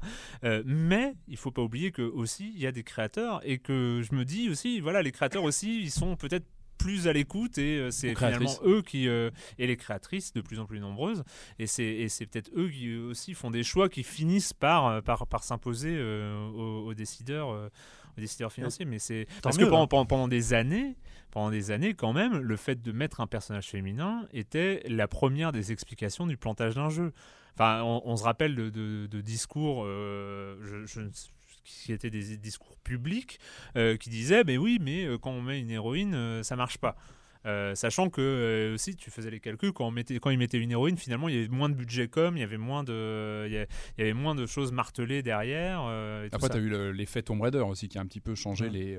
bah non bah, Même si c'est- le personnage était très stéréotypé à l'époque, était très. euh, Mais ce qui est intéressant justement entre la présentation du dernier Tomb Raider qui avait fait scandale à l'époque, justement pour la Oui. suggestion, euh, L'agression, euh, ouais. sexuelle et tout ça, et celle de, de montrer là dans, avec l'avalanche de neige et tout ça, où c'est complètement justement.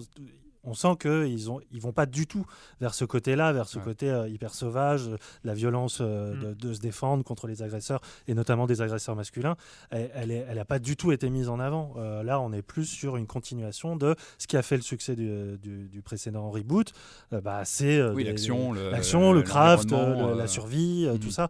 Et bien sûr, le, le, le rendu euh, absolument impressionnant de, de tout ce qui est neige et euh, fait envie, hein. On a peut-être Ah ouais, finalement, ouais, euh, ouais. oui, il, a, il- il fait envie, hein, ce Tomb Raider. on a assimilé ces, ces personnages féminins forts finalement, Mm. je pense peut-être dans l'industrie. Et ben oui, mais bah, c'est une excellente, euh, Mhm. excellente nouvelle. Et encore une fois, je le dis, je suis plutôt surpris par, euh, par ça. Enfin, je m'attendais pas. C'est un dans beau média, E3, c'est un beau média le jeu vidéo. Effectivement. Euh, dans les sujets, évidemment, les incontournables, euh, alors moins incontournables que d'autres, mais euh, c'est euh, malheureusement, mais ce qui est de plus en plus incontournable, c'est les indés euh, qui, euh, depuis 3-4 ans, euh, ont de plus en plus leur place euh, à l'E3. Euh, ils ont toujours leurs deux minutes, euh, Le deux minutes pour séduire euh, dans, euh, dans les conférences, euh, qui sont montrés un peu en tas euh, dans, dans une vidéo, et puis il y en a un ou deux qui sont, qui sont mis en avant. Euh, cette année, côté indé, on a revu évidemment le No Man's Sky euh, qui a eu le droit à sa petite présentation. Euh, Est-ce qu'il y a chez les indés, il y a des choses qui vous ont marqué ou qui euh, Oui, moi, il y a quelque chose qui m'a fait sortir d'une torpeur euh, assez déprimante, c'est la confi qui était, un- Ah sans oui. surprise, euh, un, un tunnel d'ennui. euh, et au milieu de tout ça, il y a eu un petit mec qui tremblait, qui est arrivé pour parler de son petit jeu qu'il a, Oh, qu'il a fait en allant ah non, dans la forêt, en touchant des poupées et tout ça. Sincèrement, cette présentation, mais je, je l'ai vu deux fois. Mais Ah, euh, c'était super touchant. le mec, et- a en plus, il a, il a fait un diaporama de ses vacances. Ouais, ouais. Et au début, tu te dis bon, c'est un peu, c'est un peu too much là, c'est un peu ridicule. Il est là avec sa grow up quoi, euh, Ouais. avec ta poupée. Et puis là, il a lancé quand même les, les images du jeu, de gameplay. Donc c'est Unravel, euh, Ouais. un jeu de qui ressemble un peu à Little Big Planet Mm. dans la dans la texture, euh, voilà, où tu diri- diriges une, ma- une marionnette avec des qui peut utiliser ses fils pour ça. Et euh, bah, moi, ça m'a scotché. Enfin, Vraiment, je trouvais ça magnifique. Déjà en termes de rendu, c'est très très beau. Et de ce que ça promet comme gameplay, qui est pourtant euh, rebattu et rebattu par le jeu de plateforme, eh ben, ça a l'air de proposer quelque chose de nouveau. Et euh, voilà, moi, c'est ça qui m'a marqué. Et Ouais. Cu- Cuphead, qui est aussi un jeu euh, qui reproduit le, le- le graphisme des cartoons des années 20-30, mais il avait déjà été montré euh, l'année précédente. J'ai très très hâte de, de, de voir ce que ça donne. Le Cuphead. Ouais. Ouais, ouais, mais jeu, oui, oui, oui, ça a l'air, ça a l'air particulièrement, mais surtout sur le design. hein. Ah Après, oui. moi, côté beat'em all comme ça, enfin. je- Là, je suis curieux de voir Ouais, comment ils ont fait ça en jeu.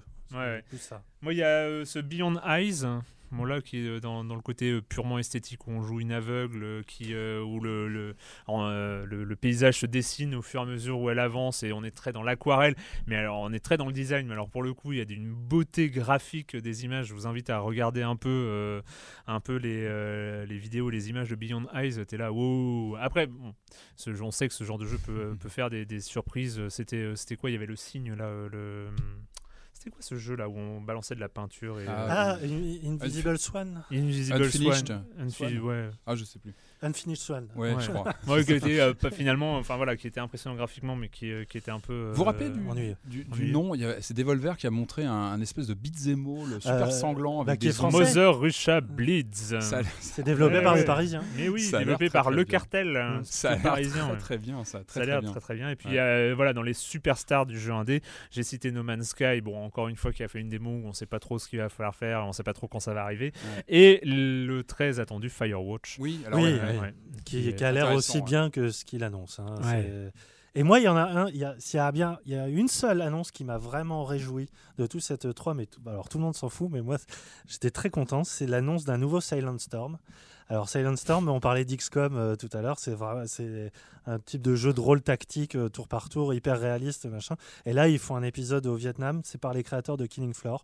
Moi, je, voilà, j'étais hypé. Il y a même pas de gameplay. hein. Il y a rien du tout. c'est juste le nom. Une ça se passera au Vietnam, c'est tout. Mais euh, on n'en sait pas plus.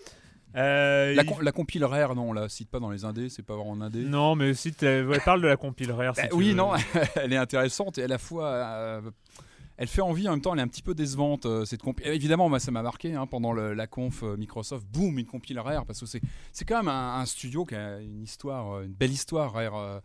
Euh, Euh, donc compile assez. euh, Qui se assez- termine violemment en 2002. Oui, qui est Ouais. assez, euh, Belle histoire maîtrise quand et qui existe toujours ce studio, mais bon. Et Euh, qui font du bon non, travail non, sur non, ce qui est- Kinect. non, ce qui est intéressant, c'est qu'on a les différentes facettes de ce studio. On a du Killer Instinct Gold, euh, et on a surtout les débuts de Rare qui s'appelait encore Ultimate Play the Game, qui était vraiment la boîte d'origine des années 80. Et là, c'est du, c'est vraiment du nectar parce que j'ai vu que dans cette compile, on avait tous les jeux en 3D isométrique euh, qui tournaient sur Spectrum, sur Amstrad, sur Commodore. C'était les, les Gunfight, les, Night- les Night Lore.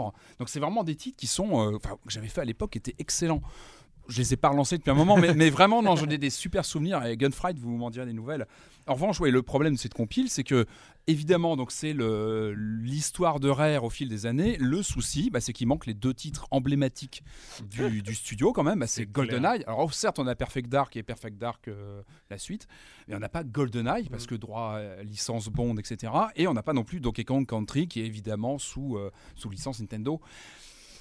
Voilà, donc c'est un peu, c'est un peu compliqué euh, de, de- de refaire l'histoire de Rare sans ces deux titres-là. Après, on peut tout à fait comprendre que c'était pas possible d'avoir Sauf euh, que Rare vient de recommencer son histoire avec cette E3 parce qu'ils ont présenté un jeu de pirate, monsieur. Oui, et qui Et a ça- l'air vachement bien. Et ça, euh, moi, Déjà, quand on me un dit jeu un de jeu de pirate. Ouais, qui se passe ouais. dans les mers des Caraïbes où on va faire du bateau avec des copains et on va balancer des boulets de canon sur les bateaux des autres, moi je dis que ça fait hyper envie. Non, mais sincèrement, en plus, j'étais. euh, tu, tu as utilisé le mot hypé. Moi, ça, je, je, je peux utiliser. Je ne tu peux t'es levé, utiliser- quoi. Ah oui, oui, non, mais. pas, Jeu de mais- pirate, c'était pas possible. Sea of Thieves. Euh, on va aller vite hein, parce que c'est vrai que voilà, c'était le 3, c'était une semaine, mais euh, on va quand même parler des blockbusters parce que c'est quand même le, le moment, euh, le moment de l'année où on balance du, euh, Ah, du lourd, euh, plein, hein, du euh. lourd de ce côté-là. Euh, Il y en a eu plein. Alors on va évoquer. Est-ce que vous avez envie de parler de Halo? Non, Non. oui, non, non, personne, d'accord? Moi non plus, hein, en même temps. Euh, donc Halo 5 qui a été montré, euh, et puis euh, quand même euh, c'était l'introduction de la conf euh, EA. Ah ouais. Euh, c'était Mass Effect Andromeda, euh, voilà, qui celui-là, on l'attend un petit peu, non Tu Il as est- Si, si, complètement. il mais est pas daté, ça je crois, va pour l'instant. Non, Il- bah non, il n'y a rien. daté, enfin, Ah non, dire, sauf que ça se passe dans une autre galaxie. Oui, mais est-ce oui, que oui. tu te rends compte, Yann Oui, Ça se oui, passe dans une autre galaxie. Mais ça, il l'avait déjà dit dès euh, Mass Effect 3 que ça serait plus Shepard, ce serait plus euh, cette galaxie-là. Donc, euh, tu aurais pu Shepard et, le N7 là, euh, machin, on, sait c'est ce qu'ils hein. avaient dit, Ouais, hein, ouais, c'est ce qu'ils avaient dit. hein, Comme ils disent que The Witcher 3 est le dernier de Geralt, on ne sait pas. Alors, euh, non, mais Mass Effect, euh, oui. Moi, pour moi, la claque, c'était Battlefront.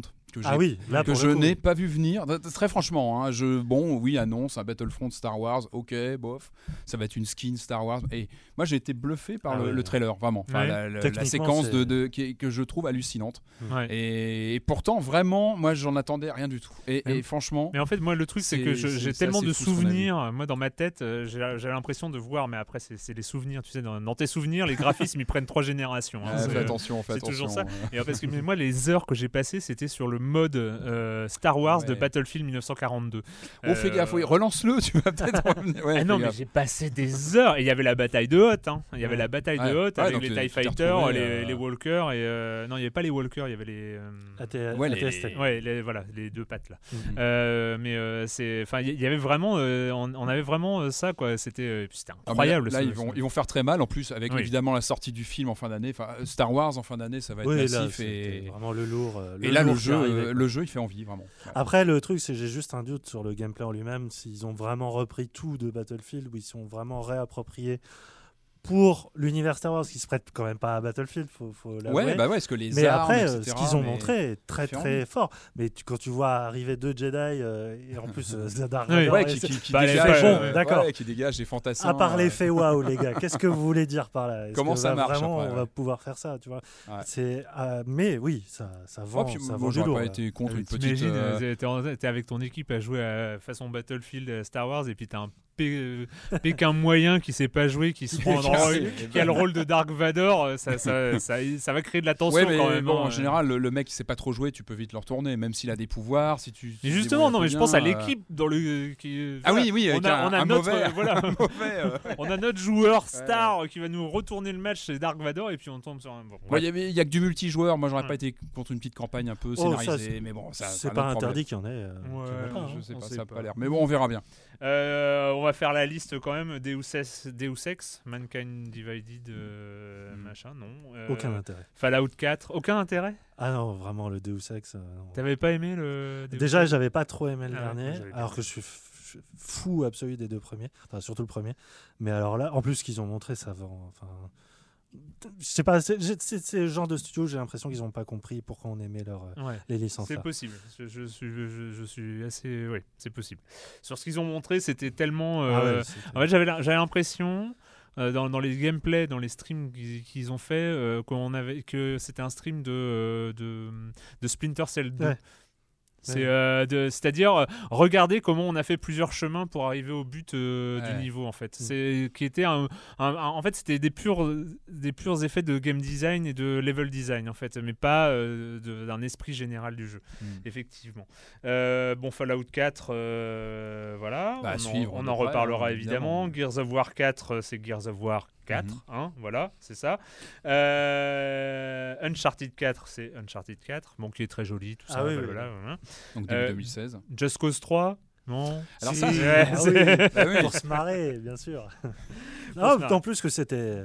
Ils ont compris. euh, pour, eux, pour le coup, eux, ils ont compris pourquoi on aimait leur jeu. Ouais. C'est-à-dire que leur trailer, il, re- il ressemble vraiment à l'expérience, C'est c'est-à-dire tout casser et pas du tout réfléchir une Le seule no fois brain, le no brain euh, C'est ça. standard. Et en même temps, c'est une forme d'art. hein. ouais, Oui, tu mais sautes d'un- complètement, jet à l'autre et même dans les pires die ils ont jamais osé le faire. Ça c'est bon. Ça, c'est très bien. Euh, juste un, un petit point, mais je ne sais pas si vous avez un peu suivi, mais euh, cette, euh, parce qu'on on est en 2015, normalement ça doit arriver début 2016, donc c'était un peu l'E3, le dernier E3 ou un peu en avance, c'est la réalité Bah, virtuelle. ouais, finalement, Euh, là, on a- Finalement, pas tant c'était calme Ouais, hein, à ce c'était niveau-là. très ouais. calme, Ouais, Moi hein. aussi, je m'attendais à ce qu'il y ait beaucoup plus de place, même euh, chez Sony, par exemple, pendant la conf à Morpheus. Pratiquement rien, Je- pratiquement rien pendant la conf. Alors que ça arrive bientôt, effectivement. quelques, quelques démos euh, sur le salon. Il y avait euh, The, le The Kitchen, je ne sais pas si vous en avez entendu parler, euh, par Capcom. euh, Oui, oui, leur qui, qui a démo, un petit peu, d'horreur, un petit peu c'est ça violente. Ouais. ouais. Et, Mais euh, je pense qu'il y a aussi un problème de comment on montre de la Ouais, réalité virtuelle sur, un, exactement. sur une salle, euh, sur, voilà, sur une, sa- une salle immense, sur une, euh, voilà, sur une Ouais. estrade, c'est très compliqué. Ouais, et je pense que ça va aussi être un des défis de la réalité virtuelle, c'est de réussir à montrer, c'est au cas par cas, enfin c'est une fois le casque sur les yeux qu'on peut vraiment saisir ce que ça Oui, c'est ça, je pense c'est vraiment et, les.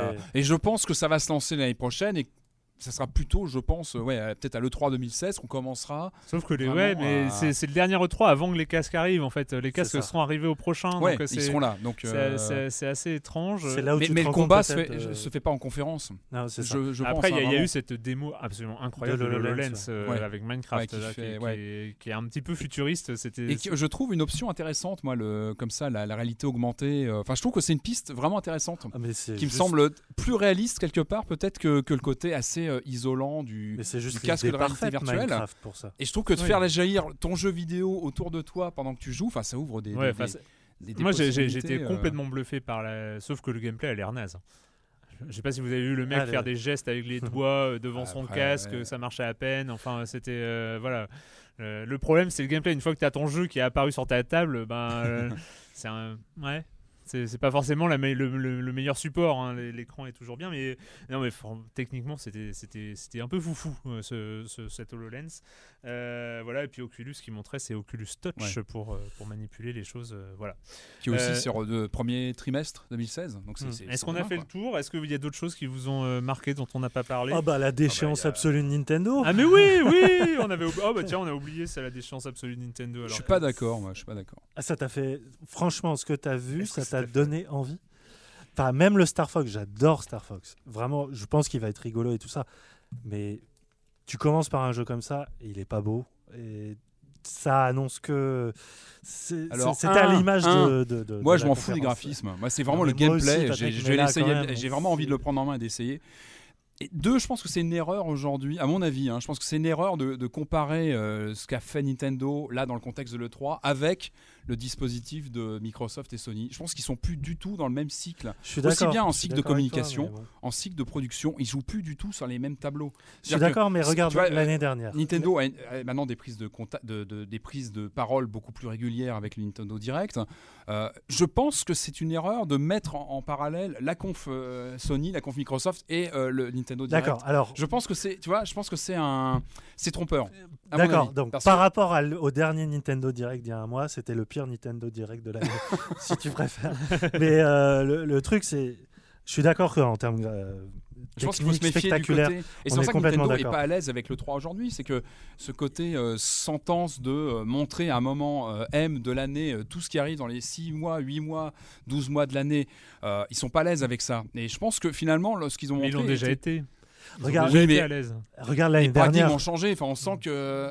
L'année dernière, moi, l'image qui m'a le plus marqué de l'E3 l'année dernière, c'est C'était l'image de Zelda. Ouais, Zelda, ouais. Et pour le coup, c'était absolument sublime. Enfin, vraiment.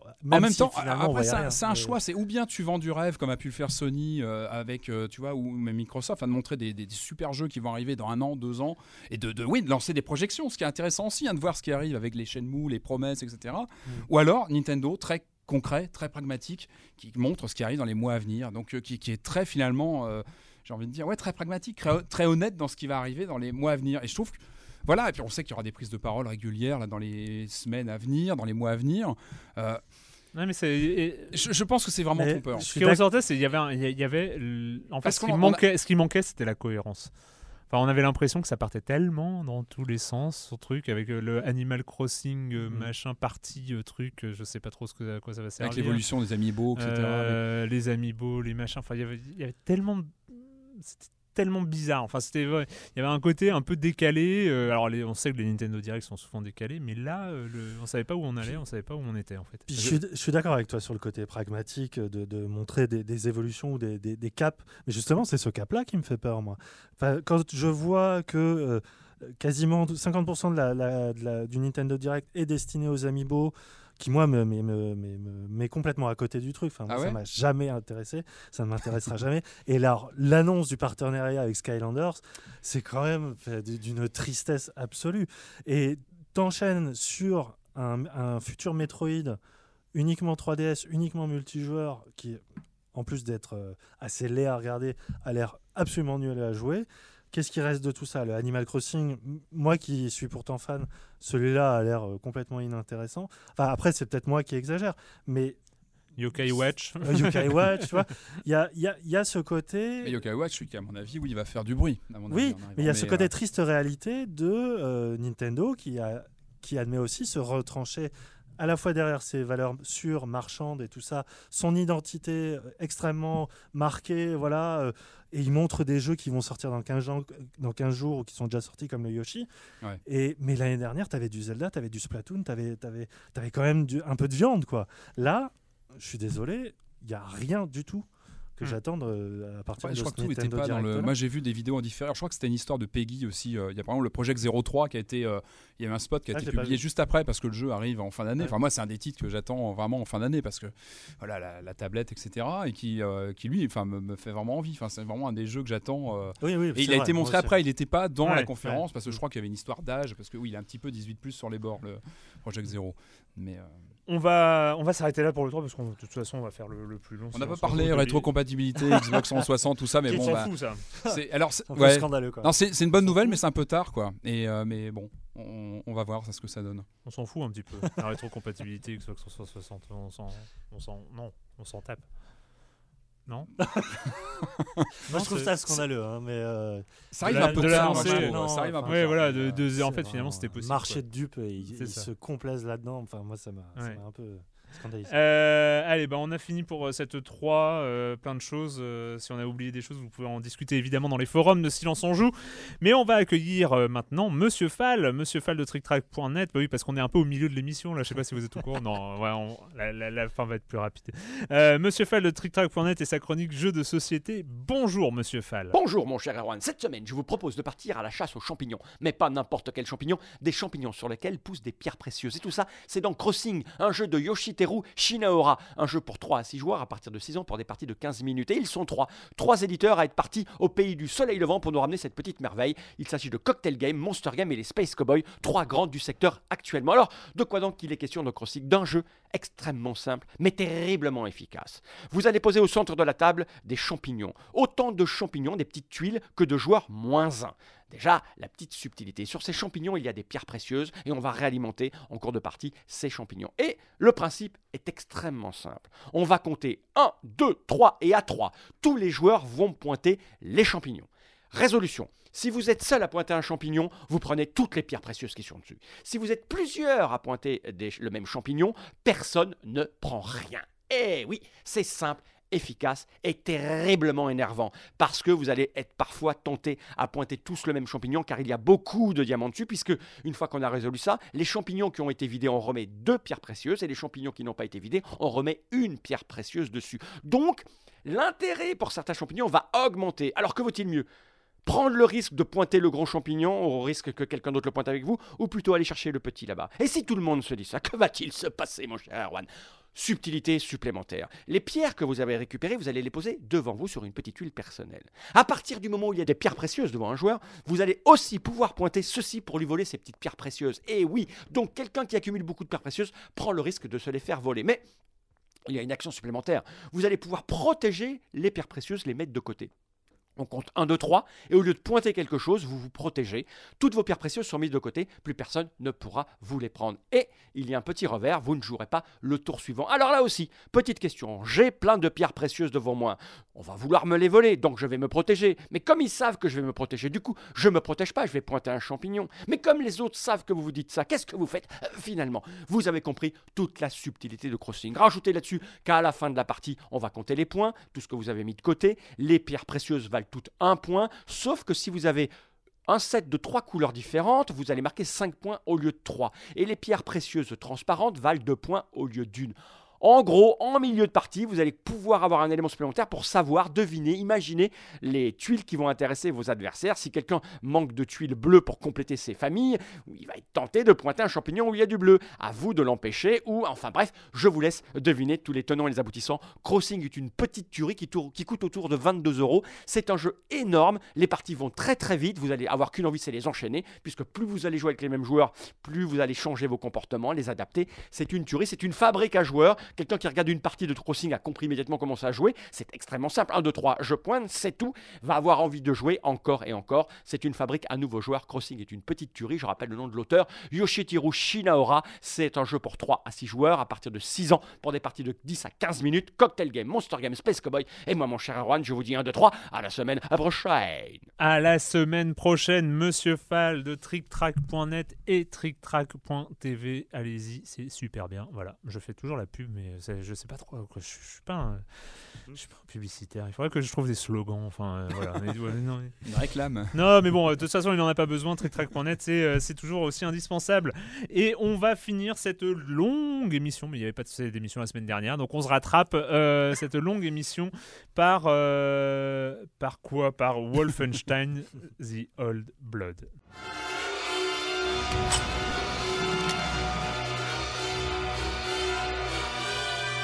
I've got a plan. Break into the keep. Kill every Nazi in there.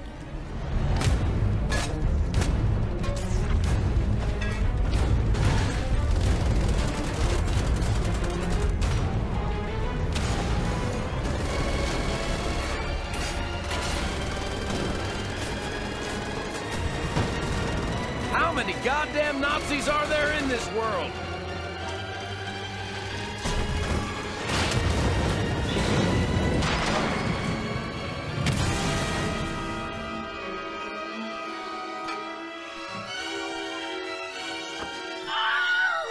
Deux fois, deux fois le mot nazi en une minute, euh, un son, euh, un son un peu euh, série Z, assumé. On Si sent, si on sent un peu l'ambiance sonore du cinéma, de ce cinéma bis. Mhm. Euh, je sais pas, il y a un amateur autour de cette table de ce genre de choses.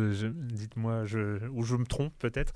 Wolfenstein The Old Blood. Allez, on commence avec toi. Bon, Patrick. allez, allez, les amis, on a assez parlé, euh, on a assez parlé euh, narration environnementale, Poésie, euh, optique, euh, amour, reflétant euh, la, le- la, la psyché du personnage principal. Bon, on en a assez parlé. Maintenant, on passe à un tout autre univers. On passe au nouveau Wolfenstein. Alors là, on change complètement de- d'optique, si on, si on peut dire.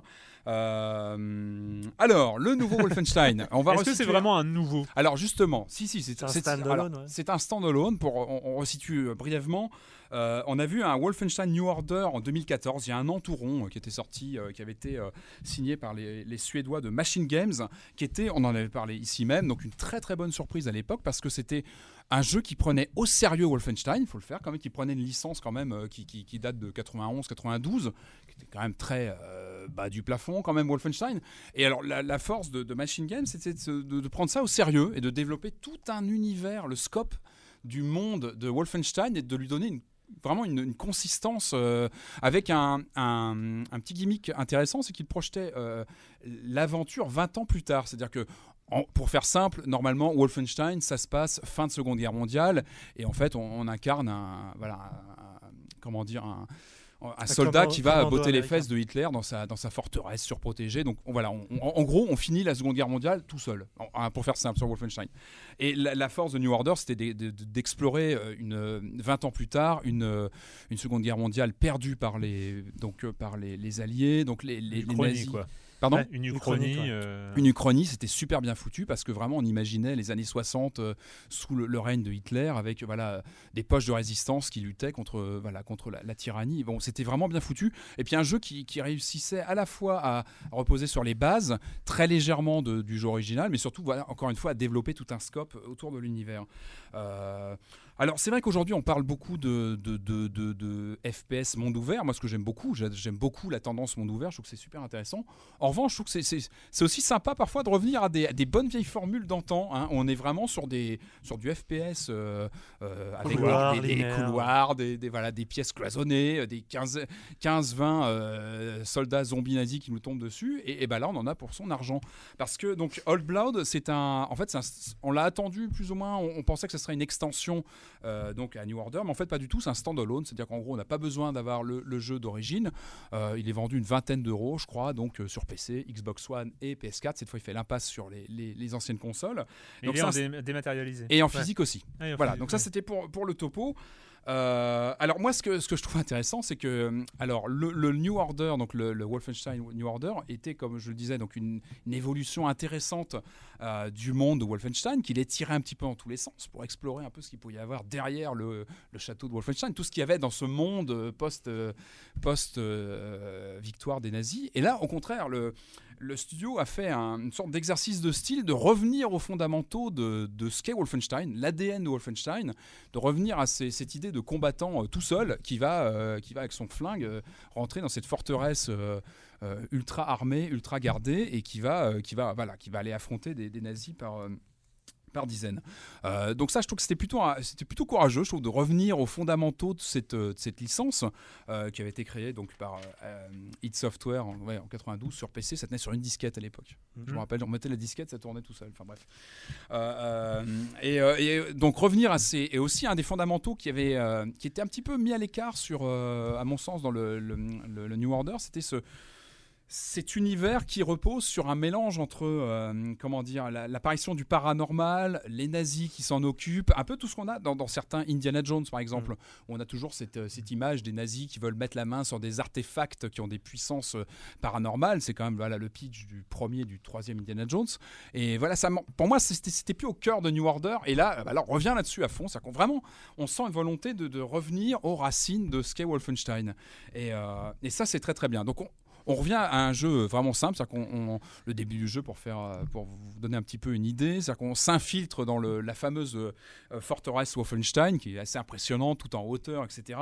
On se la joue un peu infiltration et très vite on se fait repérer, on se retrouve en, en- en prison. Et là, évidemment, c'est le point de départ, quand on s'en rappelle bien, du Wolfenstein 3D sur PC. Eh ben, on sortait d'une pauvre Jo, là, on était à moitié mourant et il fallait à coup de couteau euh, bah, faire son, vrai, son- c'est son vrai. tracé comme ça. Je m'en souviens. Alors on retrouve le que pitch. je l'ai fait, ça euh, le- bah oui, moi aussi, je l'ai refait sur Jaguar, sur PC, sur partout. partout. Non, puis surtout au début, j'avais que le shareware. Et donc, euh, Donc, tu faisait refaisais en- le- Ah bah ouais. Ouais, attends, non mais c'est- oui, on est tous passés par des voilà. et, euh, et- et donc ça c'est bien, voilà, on revient, on revient bien, euh, on revient bien à ça. Euh, donc ça c'est le pitch original et en fait on a un jeu qui se découpe en deux grandes parties. Donc première grande partie, euh, on va dans ce, ce ch- château Wolfenstein pour trouver des documents. Et on a une deuxième partie qui se passe dans un village où on a voilà, on étend un petit peu l'univers de de, bah, du, du jeu. Euh, Et donc, je vous cache pas que j'ai eu quelques craintes moi sur ma première heure de jeu parce que bon c'est vrai que j'étais content de retrouver comme ça mais, mais les petits clins d'œil. Euh, toi aussi tu as fait le premier Wolfenstein, tu reconnais tes trucs, machin. j'ai un petit peu eu peur au début parce qu'on on commence hein, euh, les, les premières minutes sur des, des séquences, une fois passé l'introduction, on voilà, s'incruste dans le, dans, le, dans le château. On commence un petit peu par de l'infiltration un peu maladroite, un petit peu ratée, euh, avec des Oh, robots. oui. à- Alors ça, voilà, ça c'est un peu le passage où je me suis dit, oh là, attention, parce que finalement, il y avait une sorte de promesse de retour aux sources, et puis bah finalement, voilà, on se retrouve avec des, séquences. Heureusement, ça dure pas très longtemps, ça passe assez vite, c'est-à-dire que le temps qu'on se fasse dérouiller quelquefois par des robots qu'on doit débrancher, etc. C'est pas le moment le plus sympa du jeu, c'est un peu dommage qu'il soit là au début. En revanche, après, c'est là où c'est c'est- c'est- c'est- c'est bien mieux, c'est qu'après le jeu se lâche. C'est-à-dire qu'une fois passé ce côté un peu, bon, on tente un peu l'infiltration, on la joue un petit peu, après c'est fini. Après, c'est Ouais. fi- euh, on part sur euh, du, du, du- voilà, De dégommage de, de zombies euh, en, à la volée. Et, euh, et là, c'est très très bien. Alors, on a quelques nouveautés, mais qui sont pas fondamentales. hein. genre, dès le début, on récupère un morceau de tuyau. Alors oui, c'est un peu bizarre, mais c'est un peu son doudou au personnage qui le garde sur lui tout le temps, mais ça lui sert pas à grand chose. C'est-à-dire que ça Oh, lui sert même. juste à, à- si, À si, on- grimper non, les non, mais bien sûr, mais ça, ça- fait euh. partie des- du, du décor et on peut pas dire que ça, apporte grand chose en fait. Ah non, là je suis d'accord. voilà, ça apporte pas grand chose. Donc finalement, c'est un peu dommage que ce, voilà, ce, ce petit plus, finalement, soit un peu, euh, passe un petit peu à l'as. En revanche, moi j'ai trouvé qu'il y avait plutôt des bonnes choses du côté de la de l'IA, qui n'est pas profonde, mais qui est assez énervé. Alors c'est ça que bon, il est- voilà, en gros, on n'a pas des nazis très très malins, mais alors ils sont tellement énervés qu'ils ils jettent des grenades partout. Et j'ai été mis à mal euh, à plusieurs à plusieurs passages par leur leur côté, leur facilité à balancer des. Non mais c'est vrai, ils sont assez. En fait, ils nous poussent dès qu'on met le niveau de difficulté un peu. Élevé. attention parce que là, Yann est au bord du facepalm. Non, euh, pas du c'est- tout. Non, non, mais on va, on va en parler. Et, C'est euh, vrai qu'ils et, sont- euh, ils ont l'air énervés, ces nazis. J'avais sont- pas bien regardé, mais ils, oui. sont, ils sont assez énervés. Et, euh, et voilà, donc pour, euh, pour, pour faire simple, voilà, donc. Euh, euh, comment dire? Donc on a voilà, on a un jeu, moi, je trouve que, qui, est- qui est plutôt plutôt intéressant, qui revient sur les donc ça les racines de, cette licence, Euh, une vingtaine d'euros, standalone, donc pas besoin d'avoir le jeu original, mais qui a baissé de prix depuis, donc qui est accessible aussi pour plus grand chose aujourd'hui. Toujours pas de multijoueur, donc j'espère toujours peut-être qu'un jour un Enemy Territory pourra arriver, parce que moi j'ai des grands souvenirs de, l'époque euh, Enemy Territory. Euh, et voilà. Yann, pas d'accord. Ah non, je suis désolé. Moi, je- c'est Ah non, mais, c'est euh, vraiment tout le contraire. C'est une Allez, dis-moi. très grosse déception. En même temps, une très grosse déception. C'est ça- c'est- c'est un DLC, donc c'est pas, c'est pas très grave non Euh, plus. standalone. Oui, standalone. Mais euh, le, moi, j'avais vraiment, comme toi, beaucoup apprécié The New Order parce que effectivement, euh, tu avais à la fois ce côté très uchronique euh, Mm. euh, qui marchait bien, mais surtout, ils avaient pris le, ils avaient un parti pris que, que je trouvais vraiment excellent, c'est-à-dire de, de la jouer comme Tarantino, c'est-à-dire jouer vraiment sur le côté cat- cathartique de refaire l'histoire et de défoncer du zombie, du nazi, pardon, à répétition, mais voilà, comme geste moral presque, et comme geste graphique, parce que le jeu était très réussi dans ses phases de shoot. Euh, là, là, j'ai vraiment l'impression qu'ils n'ont pas compris. Euh, on en revient toujours au même débat. Euh, et surtout, euh, je trouve que The Old Blood est quand même assez symptomatique de l'orientation que peut avoir standalone DLC, je ne sais pas comment on peut l'appeler, mais des extensions euh, post-jeu principal. C'est-à-dire que euh, soit tu en as qui prennent le parti pris, un peu comme euh, Left Behind pour, pour The Last of Us, de vraiment rajouter un, du narratif, un chapitre qui aurait été oublié ou parallèle, machin, et t'en as un autre qui est juste un prétexte à, redonner, du, du gameplay en prenant un prétexte de scénario. Moi, j'ai vraiment l'impression que c'est ça dans la deuxième option. Et le problème, c'est que tout ce qui faisait un peu le sel euh, toutes ces cinématiques un peu malsaines Ouais. qui te mettaient très mal à l'aise, mais dans le bon sens du Ah terme. non, mais hein. New Order, Dans oui, il avait The des, New Order, euh. Là, il n'y en a plus. Et du coup. euh, Mais le pitch n'est pas le même. hein. Enfin, dès le titre, vrai, euh, c'est tu vois, vrai, Old Blood, c'est limite old school. Enfin, c'est- Wolfenstein, old school. Et, et je trouve que le- il- donne ce qu'il ce qu'il promet. Enfin, dès le titre, il y a le clair, c'est clair, net. On Oui, oui. retourne dans le. C'est old school, mais moi on je retourne préfère dans la le, new school, voilà, dans, alors. la- dans le dans le château Wolfenstein. Et ben voilà, on va pas, tu vois. euh, Moi je trouve ça quand Moi, même dommage. Moi, je le trouve assez complémentaire en fait de l'expérience. Ah bon et c'est pour Ah, ça moi, que j'aurais tout, tendance, ouais. voilà, à dire que les deux sont assez complémentaires. Voilà. Avec, Je sais euh, pas, moi j- j'ai vu juste un enchaînement d'arènes avec euh, effectivement le même gameplay, quelques nouvelles armes. C'était ça Wolfenstein. Je, je- je suis d'accord avec C'est toi. ça, c'est mais- l'ADN de Wolfenstein. Alors à ce moment-là, tu fais un nouveau truc. Enfin, il y a ce côté, on se réclame quand même de The New Order et de l'apport qu'on a pu apporter à la licence. Pas vraiment. le- Enfin, finalement, il y a, Ah, il y a quand même. assez peu de renvois à New Order. parce en fait, c'est aussi une des particularités, c'est qu'il peut se jouer complètement sans avoir joué à, à New Order. Bah, puisqu'il se passe. forcément- euh, oui, je sais hein. pas si je l'ai dit, mais il se passe en donc 20 Oui, ans avant. Oui, ça oui, on c'est un- revient un prequel, euh, hein. vraiment euh, pendant la Seconde Guerre mondiale. Donc on revient en arrière, c'est que New Order n'existe pas encore. Euh, et on revient vraiment. euh, Il n'y a pas de connexion finalement. euh, Il n'y a pas de renvoi vers New Order en tant que tel. Mais c'est en cela que je trouve New Order passionnant, c'est que Ah, à un moment il s'est un- dit bon, euh, Wolfenstein c'est bien gentil, il y a eu je sais pas combien d'épisodes, dont des très mauvais comme Return to euh, Ouais, Castle- ouais, ouais, celui de Et 2008, on va tenter quelque chose, on va tenter autre chose que la marque Wolfenstein. Et ça marchait. Là, y a ce côté entêté à dire euh, on revient au château, on revient à cette brutalité. Et les décors sont très beaux, euh, le, gameplay fonctionne. Voilà, il fait, il fait le job. Mais au-delà de ça, enfin, je, je vois tellement peu d'intérêt à se plonger dans cette histoire, dans, dans cet univers à nouveau. Enfin, ça apporte tellement rien, à part juste euh, quelques moments euh, arcade, voilà, un peu Mais on bourrin et tout. retourne dans le château Wolfenstein quand même. Bah, c'est énorme. Ouais, mais ils n'arrivent pas. énorme. Justement, ils n'arrivent pas, je trouve. Peut-être à- Yann, peut-être Yann, tu n'es pas assez nostalgique. Je suis en pas fait. assez émotionnel par rapport au retour au, au château Wolfenstein. Ils ont pas mis, je sais pas. Ils- Non, et puis il y a non, des mais- zombies. non, mais il y a Enfin, pas- il y a on pas en- on parle des zombies, que- c'est quand même n'importe quoi. c'est vers la idée. fin, ça. Les, Bah ouais, mais c'est est, une euh, idée complètement ridicule. Au début, on n'a pas, on n'a pas de, on n'a pas de, de zombies. Ouais, désolé, je vous ai spoilé, mais en même temps, je- vous avez compris que vous Non, mais voilà, pas. enfin, c'est c'est un secret de Polichinelle. Mais rappelons-nous, le Wolfenstein original avait aussi des zombies. Passé, je crois, le troisième monde, on avait des, voilà, des, des- des Ah zombies. Enfin, Ouais, voilà. Encore une fois, ça respecte l'ADN de, la série. Mm. Mais des fois, c'est bien de changer Et je trouve qu'il y a des ambiances graphiques. euh, vraiment Il arrivera aussi, pas à euh, conclure. voilà, Messieurs, donc, messieurs, messieurs, ouais. calmez-vous. Euh, Wolfenstein The Old Blood sur euh, PC, PS4 et Xbox One.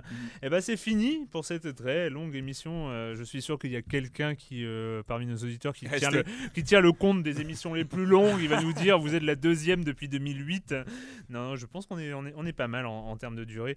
Euh, je sais, je crois qu'on avait fait des très longues émissions en interview euh, des fois. Ah Euh, oui, oui, oui. euh, Ça nous Ouais. arrivé de péter des scores à ce niveau-là.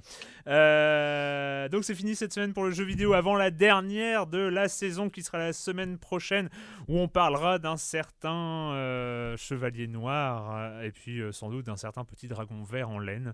Voilà, je pense que allez, le programme ça devrait être ça en tout cas pour conclure cette huitième saison de Silence on joue.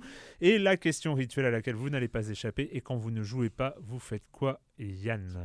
Euh, je regarde des séries. Je sais pas, vous en avez déjà parlé de la série des Wachowski euh, Non, 8? bah non. non. Euh, donc euh, voilà, Andy et Lana la Wachowski donc euh, ont fait une série sur euh, Netflix qui s'appelle Sense 8. euh, Ils ont qui- raté le cinéma, en fait, ça y est. Euh, oui, ouais, bah, la- malheureusement, ouais. les résultats de Jupiter Ascending, leur dernier film là, à l'automne, a été catastrophiques. Et là, je crois que ça marche beaucoup mieux pour eux.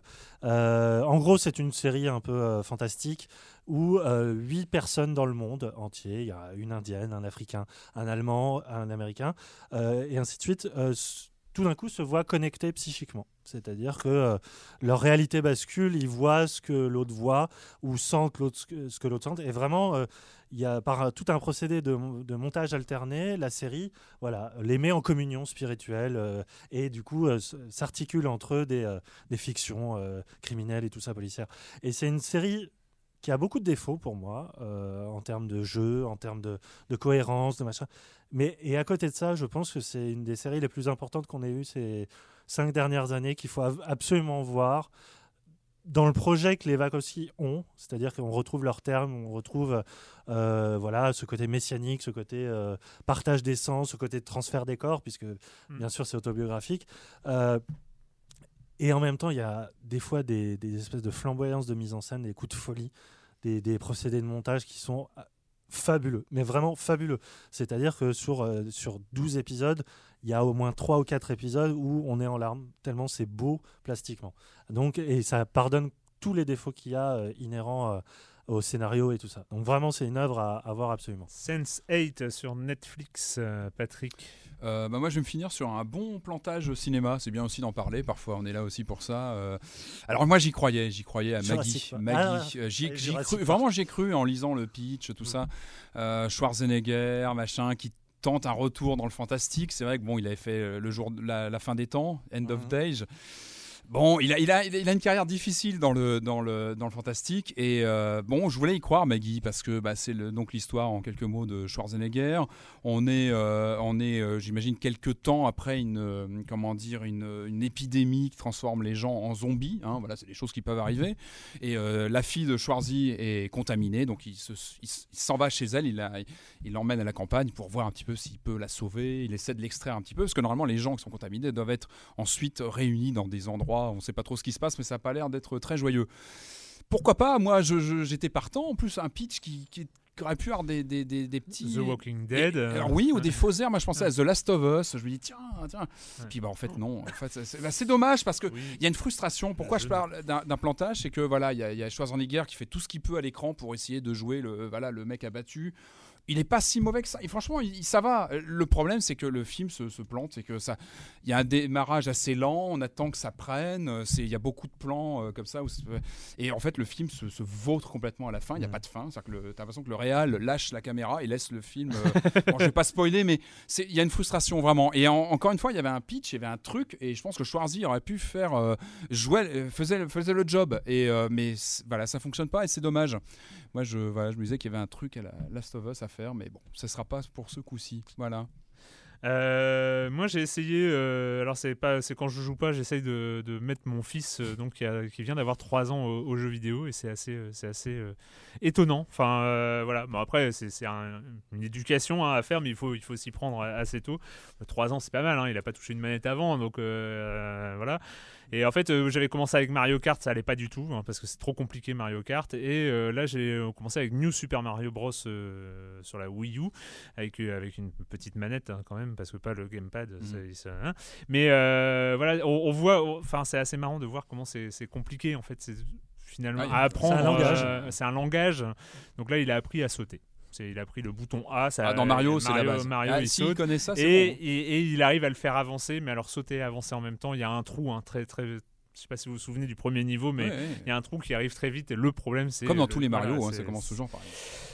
Donc voilà. Mais tiens, si vous avez des conseils, chers auditeurs, euh, parce que je sais, je sais qu'il y en a plein, plein, plein parmi vous qui avez, euh, qui avez fait jouer aussi vos enfants. Euh, Moi, je suis Mais assez preneur Lego, de Les jeux Lego.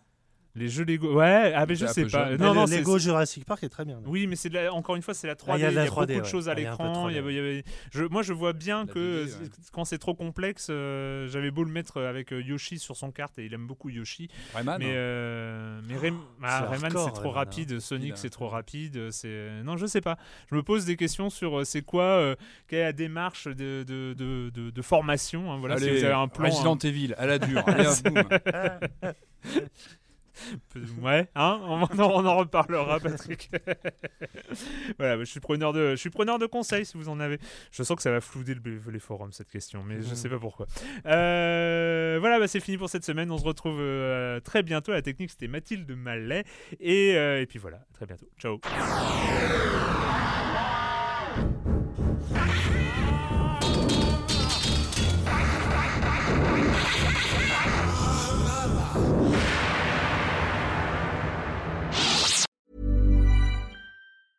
Mom deserves the best, and there's no better place to shop for Mother's Day than Whole Foods Market. They're your destination for unbeatable savings, from premium gifts to show-stopping flowers and irresistible desserts. Start by saving 33% with Prime on all body care and candles. Then get a 15-stem bunch of tulips for just $9.99 each with Prime. Round out Mom's menu with festive rosé, irresistible berry chantilly cake, and more special treats. Come celebrate Mother's Day at Whole Foods Market.